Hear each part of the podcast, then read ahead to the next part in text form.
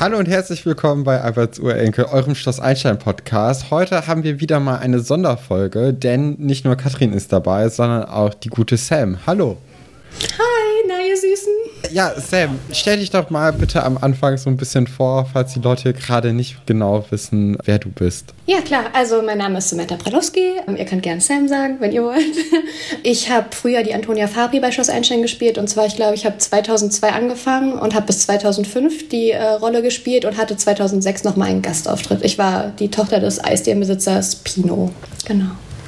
Ja, und voll süß. Ich hab, wir haben gestern noch mal deine ganzen alten Folgen geguckt und da bist du ja wirklich noch ganz, ganz klein und das ist so niedlich. Ich habe mhm. nämlich gemerkt, ähm, als ich mich an, an deine Rolle zurückerinnert habe, ich habe eher so die späteren Folgen mit dir in Erinnerung, wo auch so ein bisschen mehr los ist, wo so ein bisschen Drama auch passiert.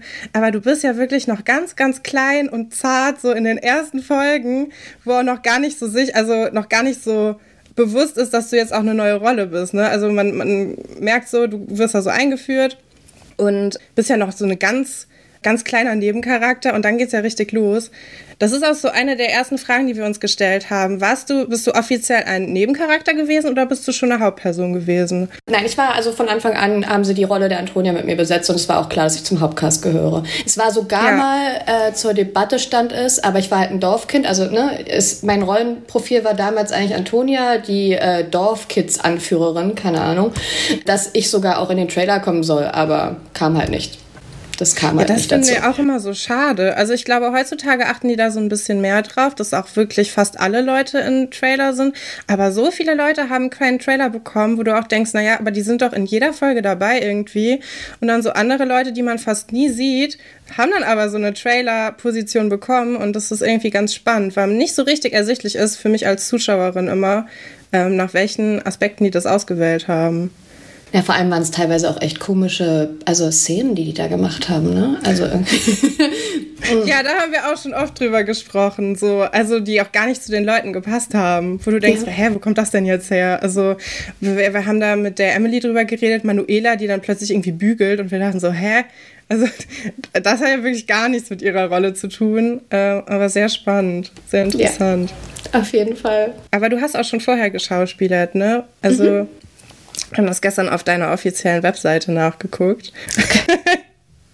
Oh, oh. Von 2016, genau. Wir wissen geil, also ja, aktuell ist es nicht, aber was vorher passiert ist, ist ja auf jeden Fall richtig. Du hast bei unser Charlie mitgespielt. Als ja. ganz kleines Kind, ja. ne? Ja, eine Folge war das. Es war, äh, es war bei, oh Gott, oh Gott, ab in die Erinnerung. Ich habe, oh Gott, es war, ich hatte glaube ich auch nur einen Satz oder so, also zwei, drei Sätze zu sagen. Es war irgendwie die Tochter von dem Doktor, hatte Geburtstag. Ich glaube, sie hieß Sandra oder so, ich weiß es nicht mehr. Auf jeden Fall waren wir da auf so einer Geburtstagsparty bei ihr da und es war irgendwie so eine Halle, die die da irgendwie komplett irgendwie ich weiß gar nicht, mit was die das alles geschmückt hatten. Es gab Räume, die voll mit Luftballons waren, bis unter das Dach und dann bist du da halt durch und die Kamera auch mit. Der, der Affe war auch dabei. Es waren mehrere und es waren auch Weibchen, glaube ich, meiner Meinung nach.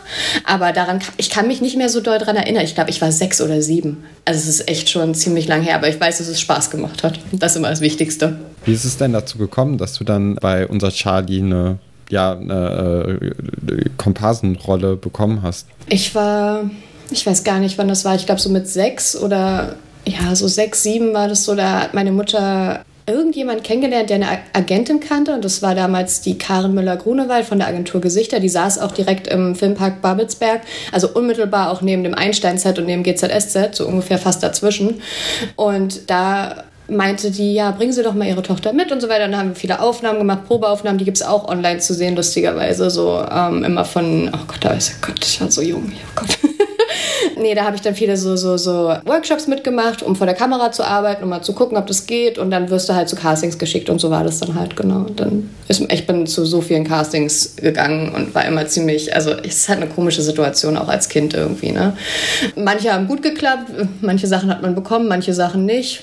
Aber ja, so war das eigentlich. Und dann war ich halt erstmal bei ihr in der Agentur, bis ich glaube, so 2004, 2005, genau. Und dann habe ich die Agentur gewechselt. Und bist du dann auch dadurch, durch dieses ganze Casting-Gehen, dann zu Schloss Einstein gekommen? Oder hast du das irgendwie nochmal irgendwie gesondert mitbekommen und dich dann gezielt darauf beworben? Ich war, bevor ich die Rolle der Antonia Fabi bekommen habe, ich glaube ungelogen bei vier oder fünf Schloss Einstein Castings, die von meiner Agentur sozusagen an mich weitergegeben wurden. Hey, Samantha, da hm, hin. Es waren immer ziemlich große Massencastings, also ich glaube so 200, 300 Kids oder so. Und wie war denn das? Das, wo ich dann die, ähm, ich habe dann einmal eine äh, Komparsenrolle da übernommen, wo es in dieser Ballettschule sein sollte, ähm, wo die Julia Popke, genau, ähm, sich da anmelden wollte oder so, ich weiß es nicht. Und ich im Hintergrund habe Pioretten gedreht. Und dann kam, glaube ich, der Peter Rotkopf, der Produzent, auf mich zu und meinte, na, wir haben uns nicht zum letzten Mal gesehen.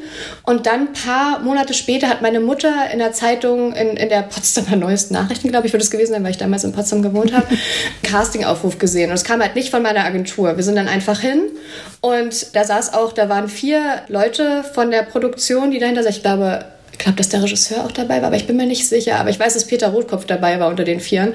Und dann ist halt erstmal so, gehst du fünf rein mit äh, vier verschiedenen anderen Kindern, stellst dich vor und dann gehst du eigentlich so ungefähr wieder. Und dann kam die nächste Runde, wurde ich angerufen, hey, da müsstest du einen Text bitte auswendig lernen. Und dann habe ich mit der, wie heißt sie, die mit den kurzen Haaren und mit der Strähne, äh, Franzi? Kann das Franzi? Ist es ihre Rollenname? Ja, warte mal. Ich glaube, die hat die Rolle ja. der Franzi ja. gespielt, auch in meiner Generation. Genau, genau. Und mit ihr hatte ich das Casting dann, die zweite Runde. Und wir haben so abgelust auf Deutsch gesagt, sorry für die Ausdrucksweise, wirklich. Wir haben irgendwie, ich weiß noch, wir sollten irgendwie, sie sollte das Radio laut aufdrehen, ich sollte es runterdrehen und dann waren wir so aufgeregt, dann hat sie immer wieder gedreht und ich habe immer wieder zurückgedreht und es war eigentlich total, es ist so furchtbar gelaufen. Und ich dachte eigentlich, ja, okay, das war's jetzt, dann bin ich heim und dann irgendwie weiß nicht, ein paar Tage später kriegten wir eine Nachricht von der Agentur, weil es ja dann über deine Agentur läuft und so weiter, auch wegen Vertrag und so weiter, was du bekommst und da, da, da, da. Und dann kriegten wir einen Anruf, dass ich daher hin soll zu Askania, weil der Peter Rotkopf noch was besprechen möchte und so weiter. Und ich bin total davon ausgegangen, dass die Rolle hatte. Ich so, ja, ich habe die Rolle, oh mein Gott, ich habe die Rolle, ich weiß es, ich hab's, ich hab's. Und meine Mutter nur so, nee, das haben sie doch gar nicht gesagt. Ich so, ja, aber warum soll ich denn noch mal hin? Das ist ja, ich wusste, ich weiß nicht warum, aber ich wusste es einfach. Ich mit meinen kleinen zwölf Jahren wusste einfach, dass ich das jetzt habe. Dann sind wir hin äh, und vor uns, vor mir, bevor ich in den Raum gegangen bin, ist Ronja Prinz gerade rausgegangen mit ihrer Mama, das weiß ich noch genau. Da hat sie ihre Rolle bekommen. Und dann sind wir in den Raum gegangen und dann saß er da und wir und meinte so, ja, er hat erstmal so auf so, so getan, als ob das jetzt nicht so ist. Ich habe schon gar nicht zugehört. Für mich war es irgendwie so, hm, hm, hm. Mutter nur so, oh, was soll denn jetzt, kommt jetzt, was ist denn, warum sollen wir denn hierher, wenn das nichts wird? Und dann, ja, wir würden dir gerne die Rolle der Antonia Fabi anbieten und so weiter. Und dann haben wir darüber geschnackelt, was da so, also was so die Rolle ist und ganz quirliger Charakter, Dorfanführerin, halt einfach den Laden ein bisschen aufmischen. Und er fand so witzig beim Casting, dass ich so ich selbst war. Irgendwie sowas, glaube ich, war das, ja. Und dann äh, hatte ich die Rolle. Ja, und dann zwei Monate später, nee, warte mal, doch. Ich war zwölf, als ich angenommen wurde, genau. Und dann im Februar wurde ich 13 und dann haben wir angefangen. Ja, ein bisschen, ein paar Monate cool. später, so zwei, drei Monate später ging dann das Drehen los. Ja, es war total aufregend. Ja, also kann ich mir auch vorstellen, in dem Alter und man weiß ja auch, okay, du hast halt schon mal was gemacht, aber das ist ja auch eher eine kleine Rolle gewesen und dann weißt du ja, das ist jetzt, das ist was längerfristiges, das ist irgendwie, das dreht sich ja dann auch ein bisschen mehr um einen selber, ne? Du musst ja eine richtige Rolle ausfüllen, die dann auch einen Charakter hat und so. Mhm. Das haben wir uns auch gefragt. Konntest du dich denn mit dieser Rolle identifizieren oder war dir das total fremd? Musstest du dir, also musstest du da Hast du das Gefühl, du hast da viel von dir selber reingelegt oder ist es eher was, wo du sagst, nee, das ist schon ein ganz anderer Mensch? Also wie, wie man so, also wie findest du selbst deine Rolle so? Also ja, ich habe eigentlich immer sagen können, ich hatte Glück mit der Rolle. Also es gab eigentlich nichts, was mir irgendwie unangenehm war. Es gab nichts, was ich irgendwie gesagt hätte, das wäre jetzt so weit von mir entfernt, weil es ist natürlich auch ein kritisches Alter. Ne? Und wenn du da irgendwas hast und es sehen halt so viele Leute und die Leute sehen ja dann nur dich und deine Rolle und nicht dich als Person, was ja auch klar ist. Aber also ich habe Antonia immer sehr genossen und ich fand es toll, einen Papa zu haben, weil ich halt im echten Leben keinen Papa habe. Das war irgendwie, weil ich halt Einzelkind bin und mit meiner Mama äh, immer war und so war es halt irgendwie schön, irgendwie da so eine Art Ziehpapa zu haben in Anton, also der den Pino gespielt hat, der auch super war. Aber Antonia an sich fand ich super und du gibst halt natürlich als, äh, auch als so kleines Kind, du gibst ja so viel von dir selbst damit rein, vor allem wenn dann die Rolle auch gar nicht so weit von dir entfernt ist. Okay, außer jetzt Italienisch konnte ich nicht, aber das sind wir immer direkt vor der vor jeweiligen Szene einfach durchgegangen gegangen und dann ging das irgendwie. Ja. Und ähm, sonst ihre ganze quirlige Art und so und auch, dass sie immer Kontra gegeben hat, das war halt auch nicht weit weg von mir. Also war es halt super. Und auch jede, jede Streitszene habe ich so gelebt und das war da sieht man auf jeden Fall auch mich. ja, da hast du auch recht viele von, ne? Also Antonia ist ja schon so jemand, die hält auch nicht so mit ihrer Meinung hinterm Berg, die ist auch immer sehr direkt. Die weist die Leute auch so gerne mal in die Schranken rein. Das hat mir sehr gut gefallen. Also, wie gesagt, wir haben jetzt echt so einen Marathon mit deinen Folgen hinter uns. Wir haben dich sehr oft Leute anmeckern und an, an zu sehen. Aber das hat mir gut gefallen. Das fand ich echt Danke. cool. Das freut mich. Ja. Süß. Wir, genau, wir haben uns dann nämlich auch gefragt, wie das so ist, wenn man so einen Erwachsenen auch so als Spielpartner hat. Das haben ja nicht so viele Leute. Das, also Eltern tauchen ja auf Schloss Einstein eigentlich nicht so viel auf, weil es ja das Internat ist. Und das ist ja schon so was Besonderes, dass du eigentlich fast immer auch mit einem Erwachsenen zusammengespielt hast. Ob das dann irgendwie komisch ist am Anfang, weil man ja auch so, man muss ja so eine Vertrautheit haben. Und da ja, haben wir uns gefragt, ob das, aber du hast ja schon gesagt, das ist total cool gewesen.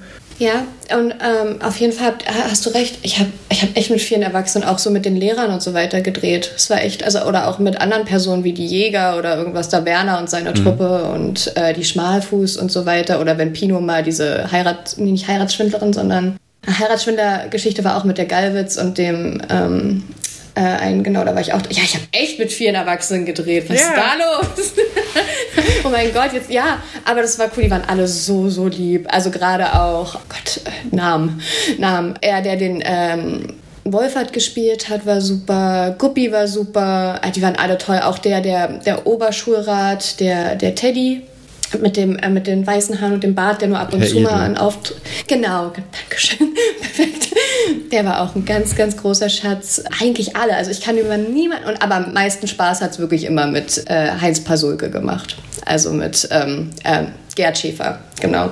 Gerd Schäfer war immer so lustig, man hat so viel Spaß gehabt, wirklich. Also es ist, auch selbst wenn du nur irgendwie in der Cafeteria mit ihm saßt oder so, der hat jeden Augenblick immer lustig gemacht und so ganz, ganz toller, also aber alle, alle, wirklich alle hatten auch Lust und Spaß. Es gab niemanden, der irgendwie, man denkt ja manchmal so, auch wenn man nur die Rollen von außen sieht, ne, äh, was ist denn da jetzt? Aber mm, mm, ich kann über keinen Erwachsenen irgendwas Schlechtes irgendwie sagen. Fällt mir nichts ein. Es war immer, immer Spaß gemacht. Wie, wie, wie ist denn so der Austausch mit den, mit den anderen Kindern untereinander gewesen? Weil du warst ja eigentlich schon in so einem sehr abgesteckten Raum mit der, mit der Dorfklicke. Also das waren ja so deine Hauptdrehpartnerinnen können.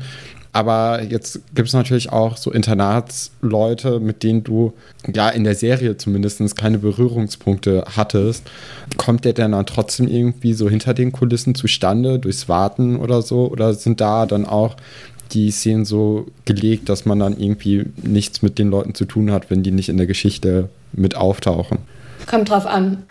Also es ist natürlich schon so, dass du, wenn du gerade irgendwie zum Dreh kommst, dann fertig gestylt in der Maske warst und so weiter und dann reingehst, dann hast du halt schon den Kontakt, weil dann eine andere Szene fertig ist, ein anderes Bild und dann siehst du die Leute schon. Du siehst die Leute in der Cafeteria und eigentlich, mit wem ich immer sehr viel Spaß hatte, war die, oh Gott, die hat die Birnbaum? Nee, die, die die Silvia gespielt hat oder so. Mit, die auch im Vorspann war mit, mit dem Lamm oder was mit der da? Heugabel. Ja, genau das. Und ich glaube, da hatte sie doch auch eine, eine, eine Kuh oder so gefüttert. Ja, genau. Oder so, genau. Die, aber ich weiß nicht leider, wie sie richtig Ich weiß heißt. ihren Namen auch gerade leider nicht. Auf jeden Fall hatte ich mit ihr so viel Spaß immer. Wir hatten diese Hühnerstory zusammen, aber immer wenn wir, also es ist halt also mit allen hast du natürlich nichts zu tun, das stimmt schon. Also Mara, die ja die Sarah gespielt hat im Dorf mit mir, die wurde auch in echt meine beste Freundin dann über Jahre. Äh, Jonathan Feurich und Benjamin Neumann, die die anderen Dorfkids gespielt haben, da war so, keine Ahnung, wir mochten uns glaube ich nicht so um das mal so abzustecken. ähm, man muss ja auch nicht weniger. sein, solange man das nicht merkt in der Serie, ist das ja auch voll okay. Ist ja wie ist wenn du in der Schule bist. Ne? Ist ja auch Absolut. ein Gütesiegel, wenn man das dann in der Serie dann nicht merkt, äh, dass dann die ja. Schauspielerei dann doch so gut ist, dass, ja. dass das nicht auffällt. Ja, ich glaube, das, das liegt auch daran, dass die Texte halt einfach so gut geschrieben waren. Ne? Also, die, also das war schon, und wenn du halt als Zuschauer da immer siehst, was die alles miteinander durchmachen und so, und dann denkst du natürlich, wow, voll Freundschaft. Ist ja auch gut so, dass das so aussieht. Man kommt nicht mit jedem klar, das ist klar. Aber ansonsten, wie gesagt, hatten wir auch immer zweimal im Jahr entweder ein Sommerevent und die Weihnachtsfeier und da hast du halt auch mehrere Leute gesehen und auch so, du hast halt dich schon mal irgendwo gesehen. Alle nicht, aber so eigentlich so alle, die auch in meiner Generation waren, eigentlich fast alle. Mit allen habe ich auch irgendwie gedreht. Ich habe mit vielen aus der fünften Generation, auch welche, die sogar danach kamen, hatte ich ein bisschen was gedreht oder ein paar, die davor da waren und so. Und da hast du halt einen guten Rundumschlag irgendwie gehabt. Alle kannte ich halt wirklich nicht. Gott sei Dank. Also es wäre auch zu viel gewesen wahrscheinlich einfach. Aber man kam schon irgendwie so ins Gespräch und auch in den Kontakt und so weiter. Ja, doch. Hast du das dann auch so wahrgenommen, dass es dann, also wir haben mit manchen Leuten gesprochen, die haben gesagt, für mich war das wie so eine AG nach der Schule, irgendwie so, wie als ob ich zu einer Theater AG gegangen bin. Aber es gibt ja auch Leute, die sagen, nee, für mich war das schon eher so ein Job oder wo ich wusste, ich möchte unbedingt in die Schauspielerei gehen oder so. Weißt du noch, wie sich das für dich angefühlt hat? Mhm.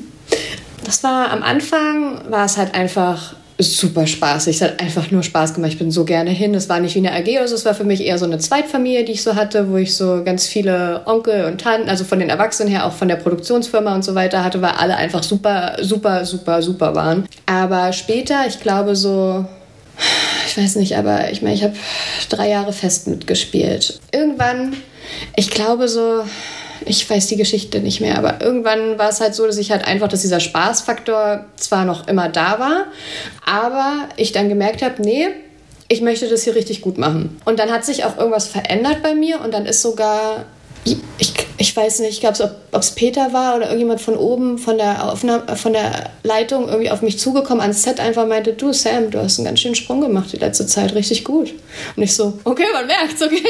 Da hat sich halt das so, du bist halt, wenn du so mit 13 da anfängst, das ist halt mehr ein Hobby, macht Spaß, du siehst es aber nicht so ernst, weil du ja auch noch dein Zuhause hast, du kriegst dein Taschengeld, dann verdienst du da noch ein bisschen was und hast halt den Spaß deines Lebens im Endeffekt. Aber dann war halt einfach irgendwann so bei mir, dass es einfach umgelegt hat, und wie so ein Schalter und ich einfach wusste, nee, ich möchte das jetzt richtig gut machen. Also nicht, dass es davor wahrscheinlich, war es ja auch nicht schlecht in dem Sinne, aber äh, dass man sich dem einfach bewusster wurde. Und das war so, ich glaube, so nach anderthalb Jahren so bei mir schon der Fall. Irgendwie so würde ich sagen. So auf der Hälfte der Zeit, wo ich da mitgemacht habe, würde ich sagen, kann man das, glaube ich, ganz gut eingrenzen. Ja. Ja, ich glaube da, also ich, also ich als Zuschauerin habe das, glaube ich, also man merkt, ich kann wirklich gar nicht unterscheiden, wer gut Schauspieler und wer nicht. Aber man merkt, dass deine Geschichten anspruchsvoller werden. Also das hat Gefühl hatte ich schon. Das werden ernsthaftere Geschichten. Das ist nicht nur so, ja, wir mischen hier irgendwie mal so ein bisschen die Bude auf, sondern nee, da ist auch irgendwie so ein bisschen Tiefgang drin. Ähm, und ich glaube, ich hatte auch das Gefühl, dass eure Dorfgeneration auch so die war, wo du auch das Gefühl hattest, nee, da werden aber auch genau die gleichen Themen besprochen wie im Internat. Also das mhm. hatte ich bei denen davor nicht so und danach gar nicht mehr. Dann ging es ja wirklich nur noch so um so alberne Sachen. Aber bei euch hatte ich das Gefühl, nee, da werden auch schon ernsthafte Sachen angesprochen und ernsthafte Probleme oder irgendwie Sachen, die auch so im Leben passieren können. Und es war eher so eine Erweiterung einfach des Schauplatzes und nicht so dieses, ja, das ist halt so eine Nebensache. Ja, in der ersten Generation waren das ja vor allem so Dorfdeppengeschichten, äh, die da einfach so ein bisschen zur Unterhaltung dienen sollten. Und ich finde, das hat sich dann auch danach, nach eurer Generation, eigentlich wieder dahin irgendwie begeben, dass da irgendwie noch mal mehr ja mehr untereinander Stress gibt und äh, also zwischen Internat und Dorf und bei euch hat das irgendwie so gut zusammen gespielt irgendwie. Ja, ich fand auch, ich fand auch gerade so, fällt mir so ein, es war auch eine der ersten Geschichten wie Seifenkistenrennen, wo wir dann halt praktisch, war doch so, ne? Dennis Habedank hier, der hat er nicht den Benny gespielt? Ich weiß es nicht, der, der in der Seifenkiste, dann war der Rennfahrer immer der immer mhm. drin war. Das fand ich halt auch ganz schön, dass es so nicht immer diese Rivalität dann war, sondern dass man auch dieses Miteinander hatte. Weil bei der Schatzsuche war es ja, das war ja eine meiner ersten Geschichten irgendwie so, wo ich dran teilgenommen habe, äh, mitgespielt habe, war es ja schon noch echt ähm, so ein Gegeneinander und totale Rivalität. Wer findet den Schatz zuerst und bla bla bla. Fand ich aber auch toll. Ich fand cool, dass man irgendwie so diesen Übergang auch irgendwie so ein bisschen geschaffen hat, weil irgendwie am Ende des Tages äh, sind wir ja alle Kinder und ich glaube gerade irgendwie, also waren wir Kinder und eigentlich gibt es keinen Grund, warum Kinder nicht miteinander klarkommen sollten. Ne? Hat man ja in echt auch, du kommst ja auch aus unterschiedlichsten ja, Lebensbereichen oder also sagt man Schichten oder was auch immer, wenn man es so nennen kann oder will. Ja, fand ich schön. Ich fand es das toll, dass, äh, dass da so viel auch ob es jetzt die Weltall-Story war mit, dem, mit der Toilette da, dem äh, Astronautenklo. Oder so. Es ist einfach, es war äh, ganz schön irgendwie, ehrlich gesagt. Du, du hast da gerade schon was sehr Wichtiges, finde ich, äh, für, für deine Rolle angesprochen. Und zwar diese Motto-Gastronomie, das Planetencafé.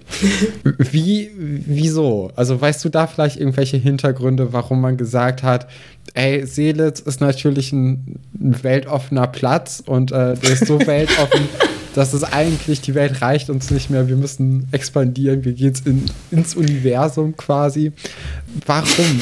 Hast du da irgendeine Ahnung? ich habe keine Ahnung, was sie sich dabei gedacht haben, was das eigentlich sollte. Warum? Ich fand nur die Outfits super. Es war so voll Enterprise und äh, also ne, ähm, Star Trek Enterprise, also bei der Premiere dann irgendwie so das, das Planeten Eiscafés und ich weiß nicht, ich glaube, die wollten einfach irgendwie das Ganze ein bisschen aufpeppen, einfach was, aber ich weiß nicht, warum gerade so die Galaxie, also der, das Weltall irgendwie Thema wurde. Ich weiß es nicht. Aber ich glaube, das Weltall war häufig mal Thema bei Schloss Einstein. Ne? Es gibt sehr viele Alien-Geschichten oder Alien-Pranks. Das ist, ja. also, wenn man sich das jetzt nochmal so als erwachsener Mensch anguckt, denkt man so, was ist das da alles? Aber als Kind fand ich das auch irgendwie toll. War auch logisch, ne? Also, ja. dass das irgendwie ein Ding ist bei Schloss Einstein. Ja. Na, aber es ist auch irgendwie schön, weil im Endeffekt fragst du dich ja auch als Kind, also ich frage mich das heute noch, äh, ich, ich glaube auch an Aliens, also ich bin, also es wäre ignorant zu denken, dass wir die einzigen intelligenten Lebensformen sind in diesem ganzen großen äh, Universum.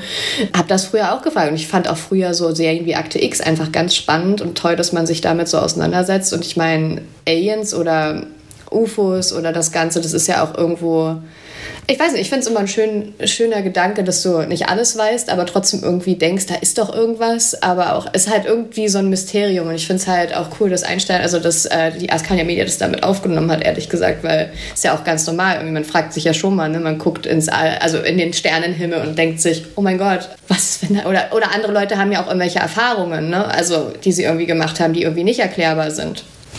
Das finde also ich eigentlich echt ganz schön. Sachen, ne? Mhm. Ja, mir ja. macht es eher Angst. Ich finde das, also ich habe da mega Angst vor, dass da irgendwann mal was passiert. Ich finde es ganz, ganz schrecklich. Oh. also, nee, also da kann, nee, ich weiß nicht. Ich finde diese Vorstellung, also ich glaube auch nicht, dass wir so, dass da nichts mehr kommt, weil ich finde, das wäre irgendwie auch ignorant so ein bisschen gegenüber, also ja, wer, wer sagt denn, dass die Menschen auch irgendwie so das Beste sind, was so das Universum hervorgebracht hat. Also ich auch Hoffentlich Fall. nicht. Ja, Hoffentlich nicht. Aber, ne, aber ich finde es so unheimlich, wenn ich mir vorstelle, da sind dann irgendwelche, irgendwelche Sachen, die da so rumschweben. Nee, also da. Ich finde den Gedanken eigentlich ganz schön.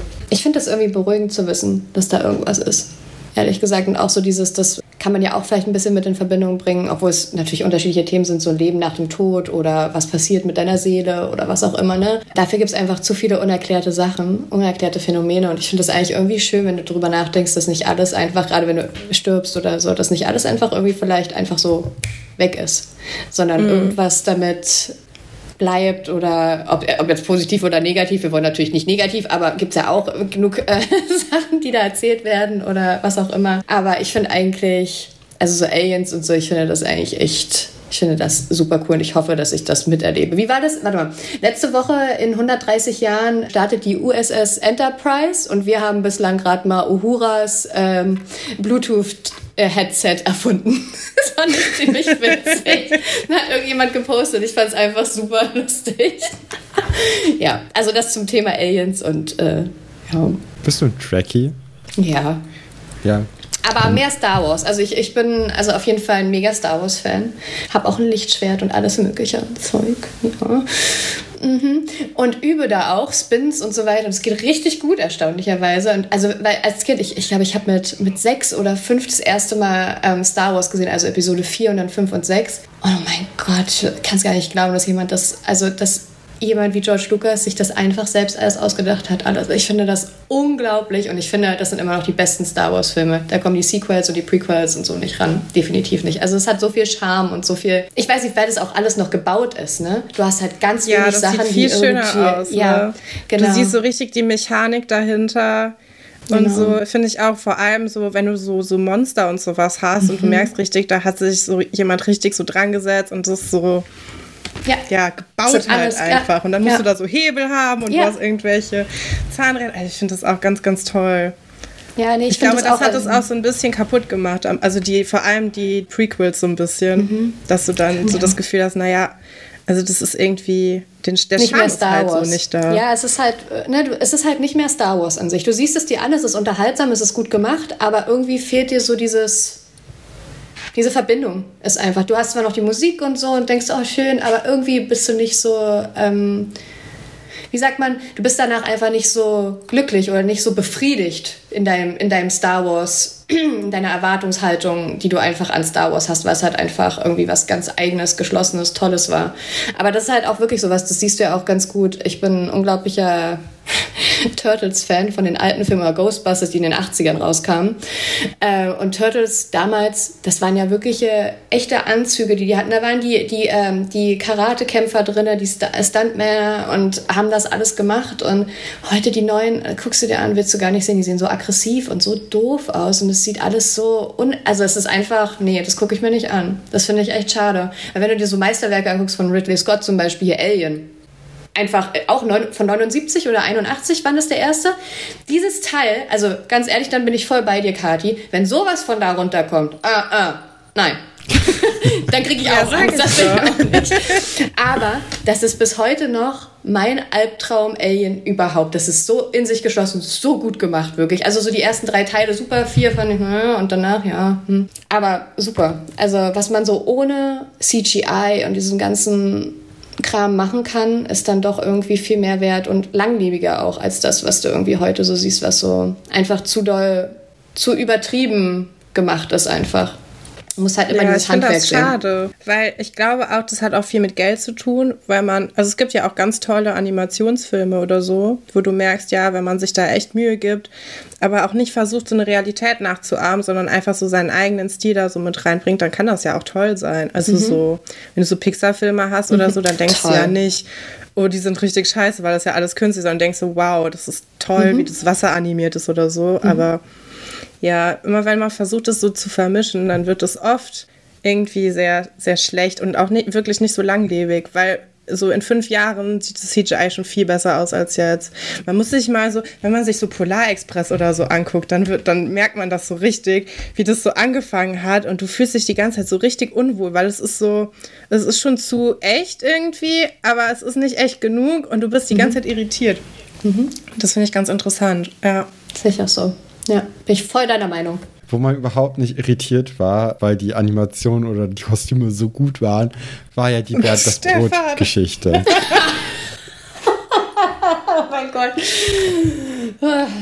Was war da los? War, war Bernd das Brot generell ein Ding damals? Weil, also wir, wir sind zwar auch mit Schloss Einstein aufgewachsen, aber ich zum Beispiel war auf jeden Fall zu jung für Bernd das Brot und auch für ein paar von den Staffeln bei Schloss Einstein. Ähm, deswegen, ich habe diesen Kult um dieses Brot nie so richtig mitbekommen. Äh, es gab ja diese eine Sendung, wo die, wo auch äh, Priegel der Busch und Chili das Schaf auch noch ein Teil waren. Die fand ich schon besser als diese komische Late-Night-Geschichte von Bernd das Brot. Das finde ich teilweise echt einfach nur gruselig. Aber ja, wie war das? also erstmal, ich, also ich glaube, dass mir Bernd das Brot auch erst danach dann aufgefallen ist. Ich, ich, ich war einfach, also es war einfach nicht mein, sagt man, es ist einfach nicht meins gewesen überhaupt. Also es, ich war auch gar nicht, nee, ich bin gar nicht, ich weiß gar nicht, wie alt war ich da, 14, 15? Ähm, hatte damit nicht so, ich habe das manchmal gesehen beim Durchsetzen, so im Fernsehen abends dann halt weißer Background und er alle zusammen tanzt das Brot und all also eine komischen Anekdoten. Und ich dachte immer so, erstmal wusste ich gar nicht, dass das ein Brot sein soll. Muss man ja auch mal sagen, weil das erkennst du einfach so auch nicht, wenn du so ja, durchsetzt. Und dann haben wir diese, diese Drehbücher bekommen und ich dachte mir nur die ganze Zeit, was ist denn Bernd das Brot? und hab dann auch gegoogelt und dann, ah, ja, äh. ja, es war halt, also auch irgendwie, es ist völlig an mir vorbeigegangen. Vielleicht lag es am Alter, dass ich einfach schon zu alt war. Obwohl, das gibt's ja auch, es gibt ja von allen möglichen Kram in jeder Alterssparte Fans, mhm. was ja auch gut ist. Muss es ja auch geben, soll es auch. Aber das war so irgendwie so, ich, also ich, hab, ich fand es lustig, deswegen haben wir das auch alles, ich denke, irgendwie sowas, ich bin Chili das Schaf. Wir haben das extrem überkandidelt gemacht. Also äh, wir haben es daraus echt, also diese, das war schon, also lustig. Wir haben wirklich viel Spaß gehabt, gerade in dieser Szene da mit diesem Ameisenhaufen, der da war und so weiter. Der übrigens kein echter Ameisenhaufen war, falls irgendwer denkt, dass wir da Tiere quälen oder, oder gequält haben. Nein, haben wir nicht. Äh, Finde ich ganz wichtig, das mal irgendwie auch zu sagen. Ja, klar. Aber wir haben es halt einfach überzogen, also gespielt. Das merkt man auch anhand der Stimme und das ist, glaube ich, aber auch ganz lustig dadurch geworden. Und wir haben halt uns auch einen Spaß draus gemacht. Also das haben wir eigentlich auch immer gemacht. Egal, was wir gedreht haben, wir haben, glaube ich, immer uns einen mega Spaß draus gemacht. Ich glaube, das sieht man auch. Gerade da siehst du das auch. Aber ich fand halt viel cooler, dass die, die Lehrer, die drei da, dann äh, so eine krassen Kostüme hatten. Ich dachte so, wow, die kriegen da irgendwie so und wir? also das hätte ich auch gerne mitgemacht. Das muss ich, also da bin ich voll für zu haben. Für Kostüme und sowas habe ich gar kein Problem mit, egal was. Aber das fand ich schon echt irgendwie lustig, dass auch wieder so dieser Übergang zwischen Dorfkinder das dann damit machen und dann die erwachsenen Lehrer vom, vom Internat. Also fand ich auch wieder so eine schöne Brücke, die sie da geschaffen hatten. War lustig, hat sehr viel Spaß gemacht. Aber wie gesagt, ich hatte davor eigentlich keine Berührungspunkte mit Bernd das Brot. Auch danach nicht mehr. Also hast du dich als Antonia auch gar nicht als oder für die Rolle als äh, Chili das Schaf irgendwie vorbereitet, indem du nochmal Folgen geguckt hast oder dann besser Method, Method Acting, äh, da irgendwie oh reinzukommen in so, in so ein Schaf und dann, nee. Nein. Nein. Ich glaube, sie hatten also ich glaube wirklich, dass sie uns, bevor wir angefangen haben, da die Szene dazu drehen, irgendwas gezeigt hatten. Ja, weil ich halt auch irgendwie mit den Händen irgendwie so dann die so aufgedreht und so. Ich glaube, irgendwas hatten sie uns gezeigt, ehrlich gesagt. Aber ich bin mir nicht mehr zu 100% sicher. Aber irgendwoher muss ja auch das kommen oder es kam einfach aus uns, keine Ahnung. Ja. Ja, ich finde, ich glaube, das ist dann halt so eine Kika-Promotion auch so, ne? Die hatten ja auch irgendwann mal diese Trickbox da und ich glaube, die haben sich schon Mühe gegeben, auch so ein bisschen zu zeigen, ja, wir gehören zu dieser Kinderkanalfamilie und das taucht hier halt auch auf.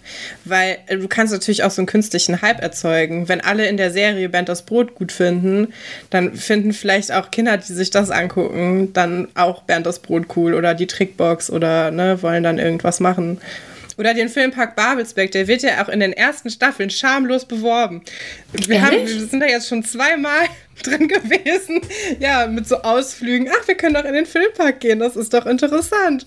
Und so, wo du denkst, Moment mal.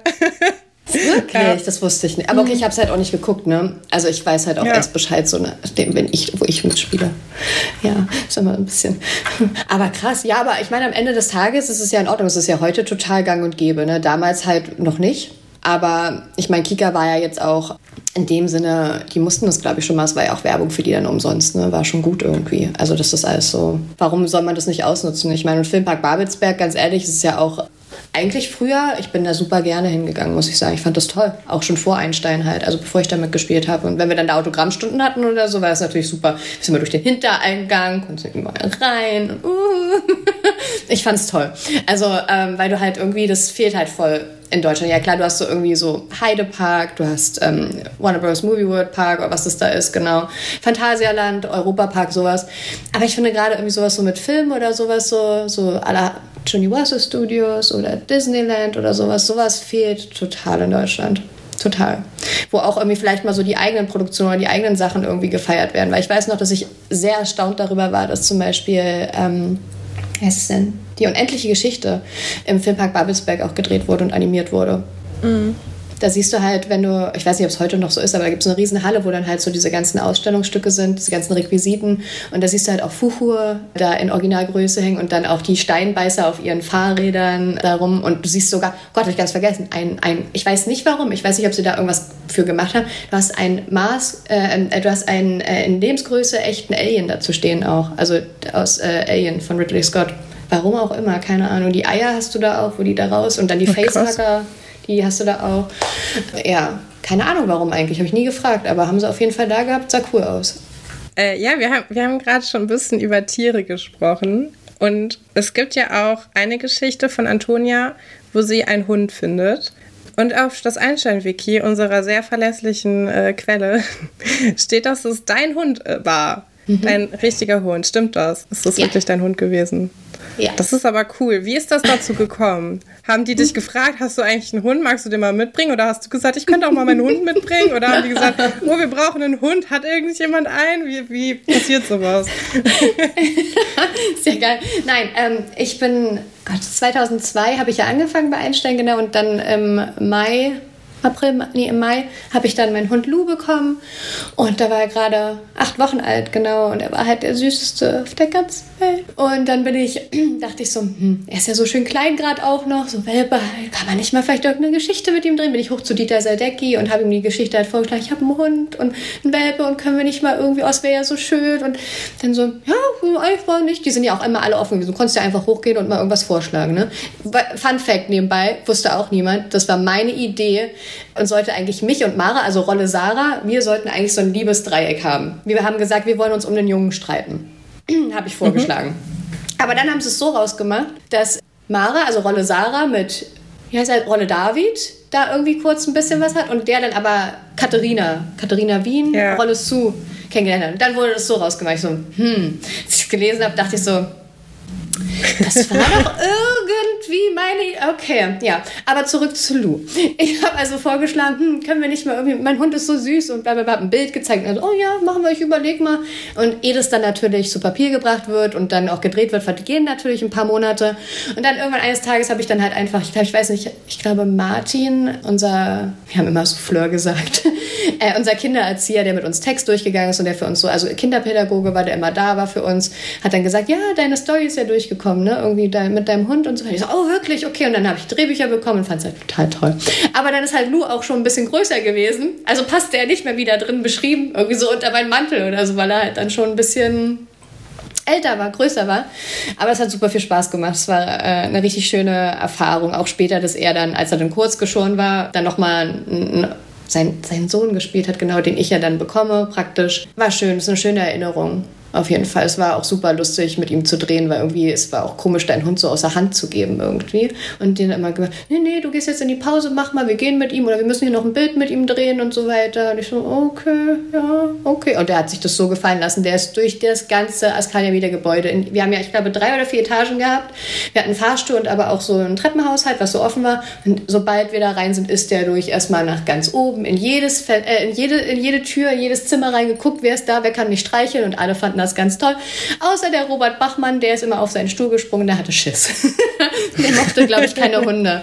Ja, voll gemein. Und Lou wollte ja dann natürlich extrem extra dann auch zu ihm und fand das dann ganz toll. Und ja, war schön. Schöne Erinnerung auch. Ja, vielleicht äh, mit, dem, mit dem Liebesdreieck nochmal, das hattest du ja vorhin schon angesprochen.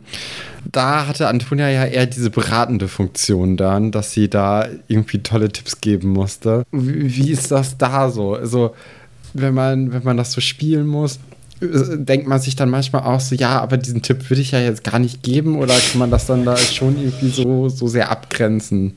Ich habe ehrlich gesagt, gab es nicht viele Momente bei Einstellen, wo ich irgendwas, was ich da sage, hinterfragt habe. Komischerweise, ich glaube, das hast du einfach gemacht.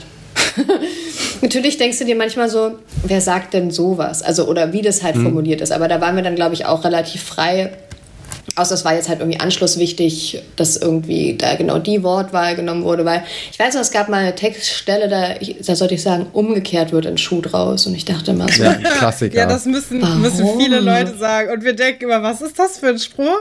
Wer, ja.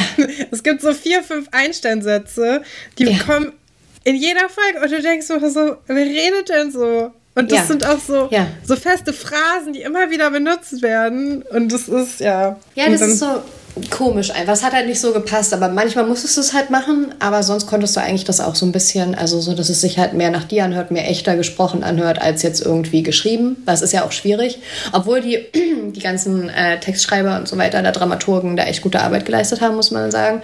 Aber dann halt zwischendurch halt, wie wir gerade gesagt haben, dann so ein komischer Spruch dazwischen. Ich weiß nicht warum, vielleicht, vielleicht war es auch mit totaler Absicht, dass man einfach so eine Art irgendwie da vielleicht einfach ein bisschen komisch klingt oder dass das einfach irgendwie, vielleicht war es auch eher so alte Schule, weil ich glaube, umgekehrt wird ein Schuh draus. Es hört sich an, als ob man das irgendwie so in den 70er, 80ern vielleicht mal gesagt hat. Und selbst wenn wer hätte sowas gesagt und in welcher Situation und warum?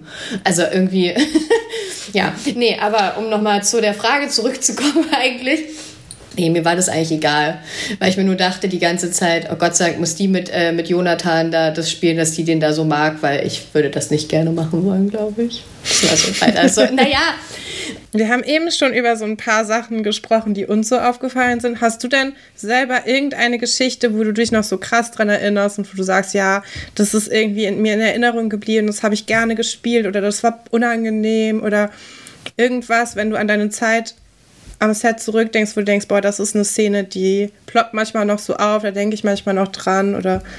Hm. Ja, also ich würde schon sagen, gerade die äh, beiden Geschichten mit Lou sind sehr einprägsam für mich, weil wir auch, Lou ist ja 2002 geboren, war halt auch so das Jahr, wo ich ja auch bei Einstein angefangen habe und äh, Lou wurde 16,5 Jahre alt, wir mussten ihn vor, also wir mussten ihn 2018 dann einschläfern lassen äh, mit mhm. 16,5 und das ist halt irgendwie sowas, wo ich halt immer wieder, es ist, es ist lustig, wie so manche Situationen oder manche Gerüche oder irgendwelche, irgendwas, so ein Gefühl irgendwie einen so in so eine Zeit zurückversetzt und ich habe das schon ziemlich oft, dass ich mich irgendwie so innerlich irgendwie da so wiederfinde und mir irgendwas einfällt, wo ich so denke, Dan, wie kannst du jetzt nach irgendwie 15 Jahren, wieso fällt dir das jetzt auf einmal ein?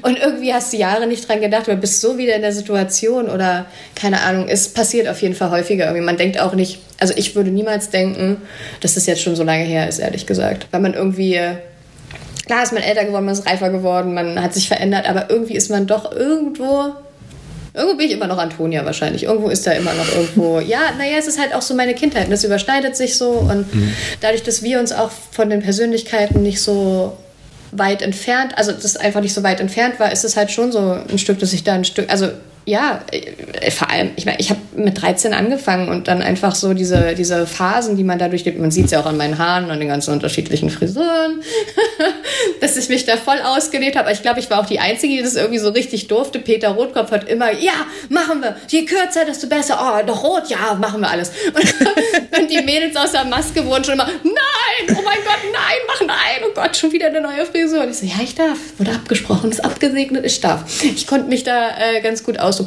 Die eine oder andere hätte ich gerne gelassen, aber es ist auf jeden Fall sehr lustig gewesen und ähm, auch sehr im Nachhinein natürlich auch irgendwie peinlich, aber auch gleichzeitig cool, das so fest. Also es ist halt immer für mich das Einstellen, gerade diese Folgen wie so ein lebendiges Fotoalbum von der Zeit, wo ich eigentlich praktisch, glaube ich, weil damals war es halt noch nicht so, dass du so viel mit deiner Kamera rumgerannt bist, dass du ein Fotohandy hattest. Es gab schon welche, aber das waren halt auch schlechte Qualitäten und du hattest nicht so, dass, dass du das dann dir irgendwie geschickt hast und dann ausgedruckt hast oder so. Du bist halt noch mit deiner Digi äh, Digitalkamera, doch so ein bisschen war ja gerade da so schon im Kommen, aber halt mit deinem normalen Fotoapparat, wo du dann die Fotos entwickeln lassen musstest und so rumgerannt, ja.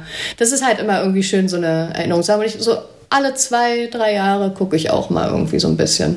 Wenn ich so, wenn Achso, so du guckst dir das ist. selber nochmal richtig an. Hm, nicht richtig. Meistens ist es eher so daraus, dass irgendwie irgendjemand da ist äh, und man kommt ins Gespräch irgendwie und die das nicht wissen und dann sagen, oh, zeig mal und so weiter. Und dann ist irgendwie schon so, dass man so, hm, ja, ganz lustig eigentlich. Oder halt wirklich so gerade Anfangszeit, als Ludan tot war, habe ich mir das gerne, also mich die Folgen mit ihm angeguckt, um einfach nochmal, weiß nicht, nochmal so dieses Gefühl zu haben, wo er da gerade Baby war und wie lustig das einfach war, ihn da auch so, so für die Ewigkeit irgendwie auch so zu haben. Und ähm, aber es ist eigentlich, also wirklich so richtig schöne Erinnerung.